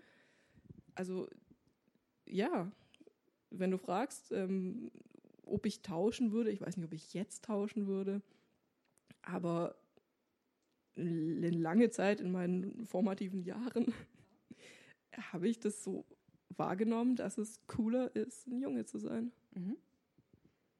Du nicht? Ich habe es zum Teil auch. Ja, bei mir ist es so, ich war ein sehr, sehr schüchternes, ängstliches Kind. Und ich wusste, als Junge würde ich noch viel mehr Ärger kriegen deshalb. Das war eine Sache, die beim Mädchen akzeptierter war. So, ja, schüchtern sein, ängstlich sein, das darf es als Frau halt eher als, ja, ich weiß nicht, ob ich mir je vorgestellt habe, dass wenn ich ein Junge wäre, dass ich dann vielleicht mutiger wäre oder mehr aus mir rausgehen würde. Weil die, also die Jungen meiner Klasse, die konnten es auf jeden Fall alle besser als ich. Also ich bin als kleines Mädchen schon angeeckt, weil gut, ich Mhm. komme auch aus einer ein bisschen konservativeren Familie. Ähm, da war das dann schon so, Dominik, mach nicht so große Schritte. Äh, Dominik, du zerreißt dir deine Strumpfhose. Und mein Ziel an dem Abend war, meine Strumpfhose zu zerreißen, damit ich sie ausziehen kann. Ähm, ja, Okay, ich bin ein bisschen anders das, das aufgewachsen. Gefühl von was, was darf, was würde ich jetzt dürfen, wenn ich ein Junge wäre. Mhm. Das war schon definitiv da. Mhm. Ich habe auch einen großen Bruder, vielleicht hängt es damit zusammen. Dass mir vorgelebt wurde, äh, der darf das, ich nicht, Der durfte immer mehr, oder? Ja. Okay. würde ich so sagen. Krass. Der fand das auch gar nicht geil. Also mein Bruder war auch jemand, der, oder ist auch noch immer jemand, der i- relativ in sich gekehrt ist und der jetzt nicht Fußball spielen wollte. Und ich war immer diejenige, die lieber im Dreck gespielt hätte. Aber Mhm. ey, du müsst ihn vielleicht mal fragen, ob er tauschen würde. Ja, das Spannende ist ja auch, dass, äh, wie es ja schon erwähnt wurde, in der Literatur uns ja häufig auch diese Rollenbilder vorgelebt werden. Also wenn wir als äh, Mädchen Abenteuer erleben wollen, dann können wir das seit vielleicht zehn Jahren in Büchern. Und davor, die meisten Bücher, die irgendwie veröffentlicht wurden, das waren alles äh, Jungs oder Männer, die die Abenteuer erlebt haben und die ähm, fröhlich durch die Gegend gehüpft sind und auf ihrem Präriepony oder ähm, keine Ahnung durch den Dschungel gelaufen sind. Und das ist, denke ich, eben so diese Sache, dass sehr viele Schimpfwörter auch weiblich sind.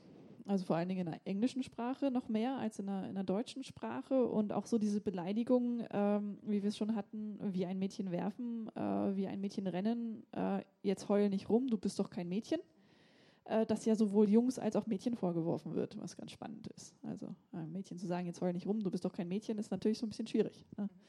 Und ähm, da erkennt man teilweise daran, wie die Gesellschaft ja die Frauen erzieht, das als was Schlechtes wahrzunehmen, auch eine Frau zu sein. Und gleichzeitig müssen sich die Frauen ja aber darin einrichten, ja, aber ich bin doch eine Frau und eigentlich mag ich mich ja.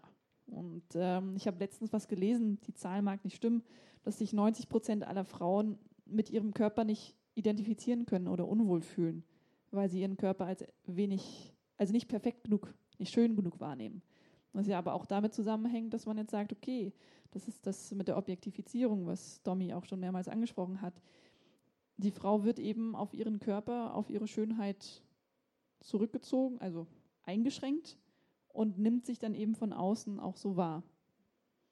Ähm, das denke ich ist dann eben auch so dieses Problem. Und mit den Charakteren, wenn jetzt mehr Charaktere geschaffen werden in der Literatur und wir sagen jetzt, es lesen mehr Mädchen, in den Bibliotheken gibt es ja auch die großen Abteilungen der Romantasy, da, ähm, in denen sehr viele weibliche Autorinnen sind, in denen auch äh, Frauen immer mehr oder Mädchen immer mehr Hauptrollen einnehmen, dann kann es vielleicht auch passieren, dass sich die Frauen nicht mehr im Geiste vorstellen, ein Junge zu sein, wenn sie äh, durch die Wüste laufen, sondern dass die Möglichkeit wirklich besteht, ein Mädchen zu sein.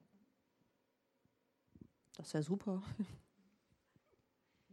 Und vielleicht würde da dann auch die Möglichkeit bestehen für die Jungs, das wäre ja auch mal spannend, dass sie nicht schwul sein müssen, um empathisch zu sein.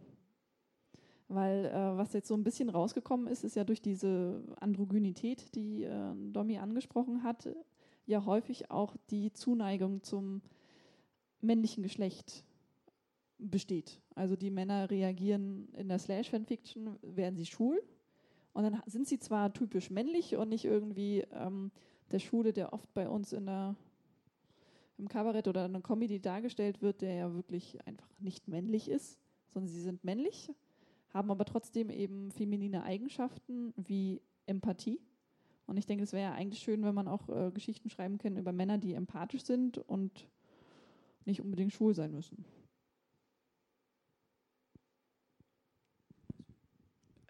Ja, ich sehe da auch in, in den letzten Jahren, das hat sich ja auch geändert.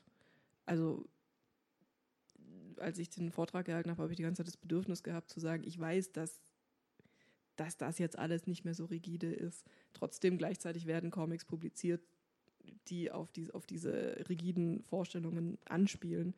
Äh, Trotzdem, glaube ich, sind wir uns alle einig, dass in, sich in den letzten Jahren da viel getan hat und auch ähm, viel von der männlichen Seite. Also, dass auch viele Männer, gerade so in unserer Generation, die wollen das auch nicht mehr. Also die, die verstehen das gar nicht. Warum, soll, warum, warum sollte denn jetzt meine Mitarbeiterin weniger Geld kriegen? Die finden das auch ungerecht.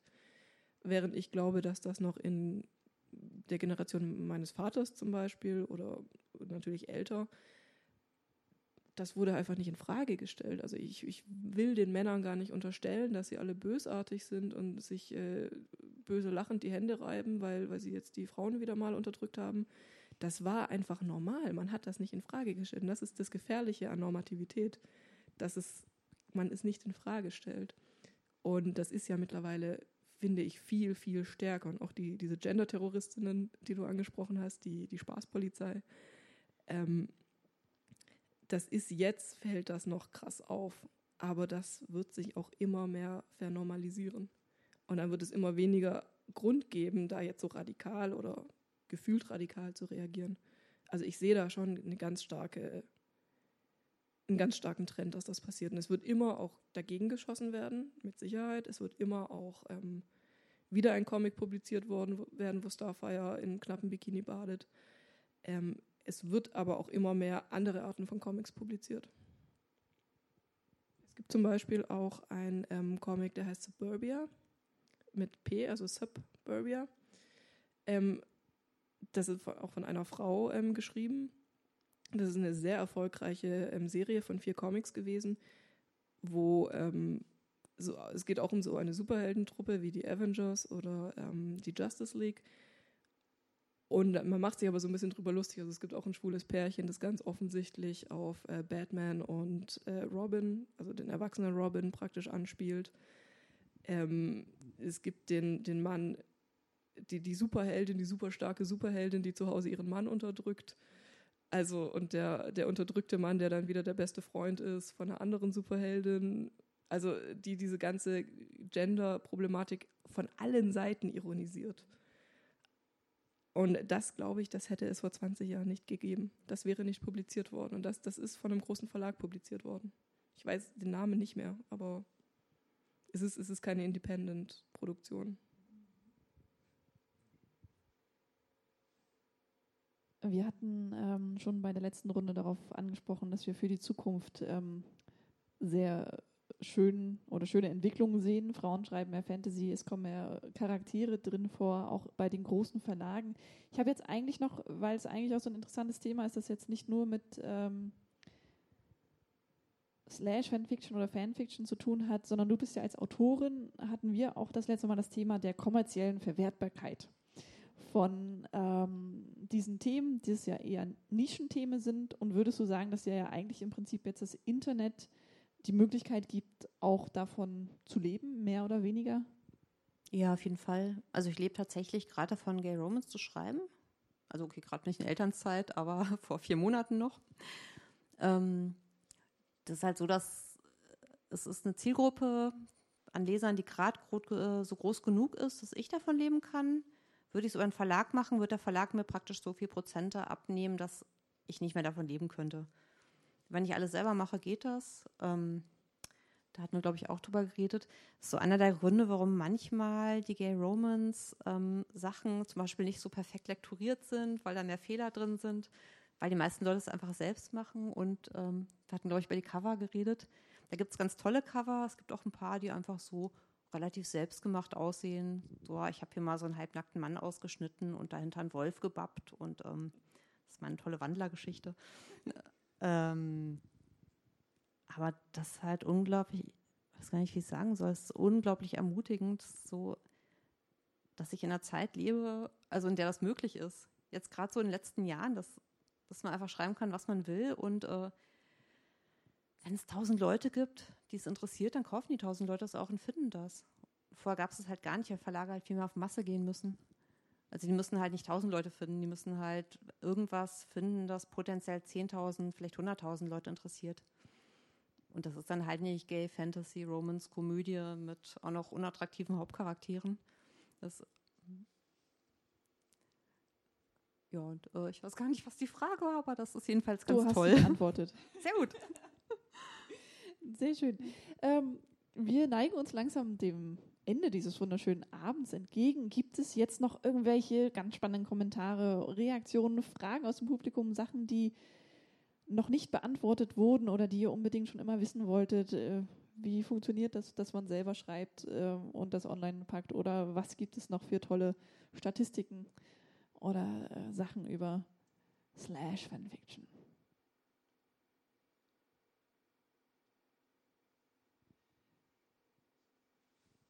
Also äh, Kopfschütteln, grinsen, in die Ecke gucken äh, aus dem Publikum. Gibt es von euch noch ein Final Statement, ein Endstatement, das ihr uns mit auf den Weg geben möchtet, bevor wir jetzt nach Hause gehen und das Internet durchsuchen nach den Büchern von Regina Maas und den tollen fanfiction.net Seiten, um uns Superbad durchzulesen?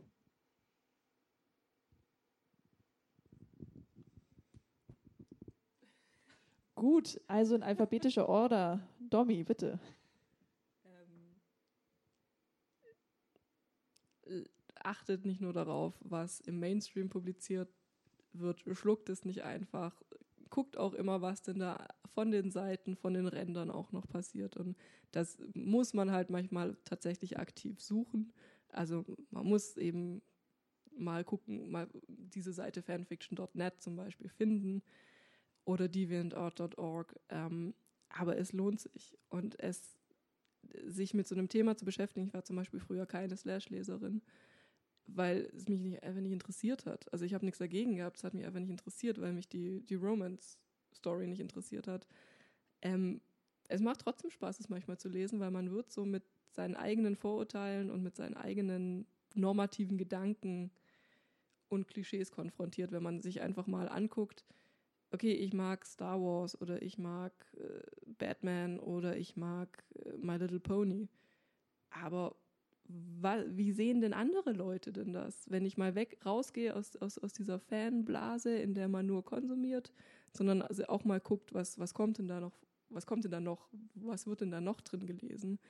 Das kann wahnsinnig wütend machen, das kann echt lustig sein und es regt extrem zum Denken an. Also es lohnt sich.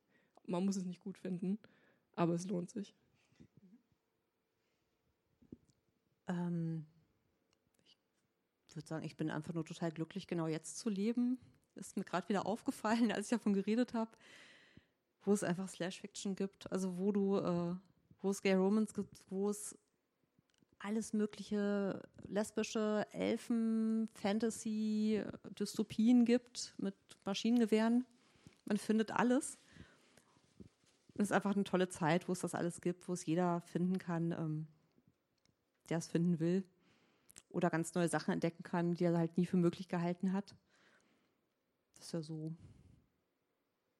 meine Erkenntnis des Abends eigentlich. Mal wieder. Wunderbar. Vielen Dank. Das waren noch sehr schöne Schlussworte. Vielen Dank an Dominik Heiner und Regina Maas. Vielen Dank auch an Tobias Wengert und an die Stadtbibliothek, dass sie uns diesen Abend ermöglicht haben und an den Literatursommer natürlich auch. Die nächste Veranstaltung wurde ja schon von äh, Tobias angekündigt, ist am 18.07. auch wieder hier an diesem Ort mit dem Thema die neuen Superheldinnen vor und hinter den Kulissen. Ich bin wieder da. Ihr seid natürlich auch da, weil es euch weiterhin interessiert. Und ähm, bis zum nächsten Mal. Vielen Dank und schönen Abend.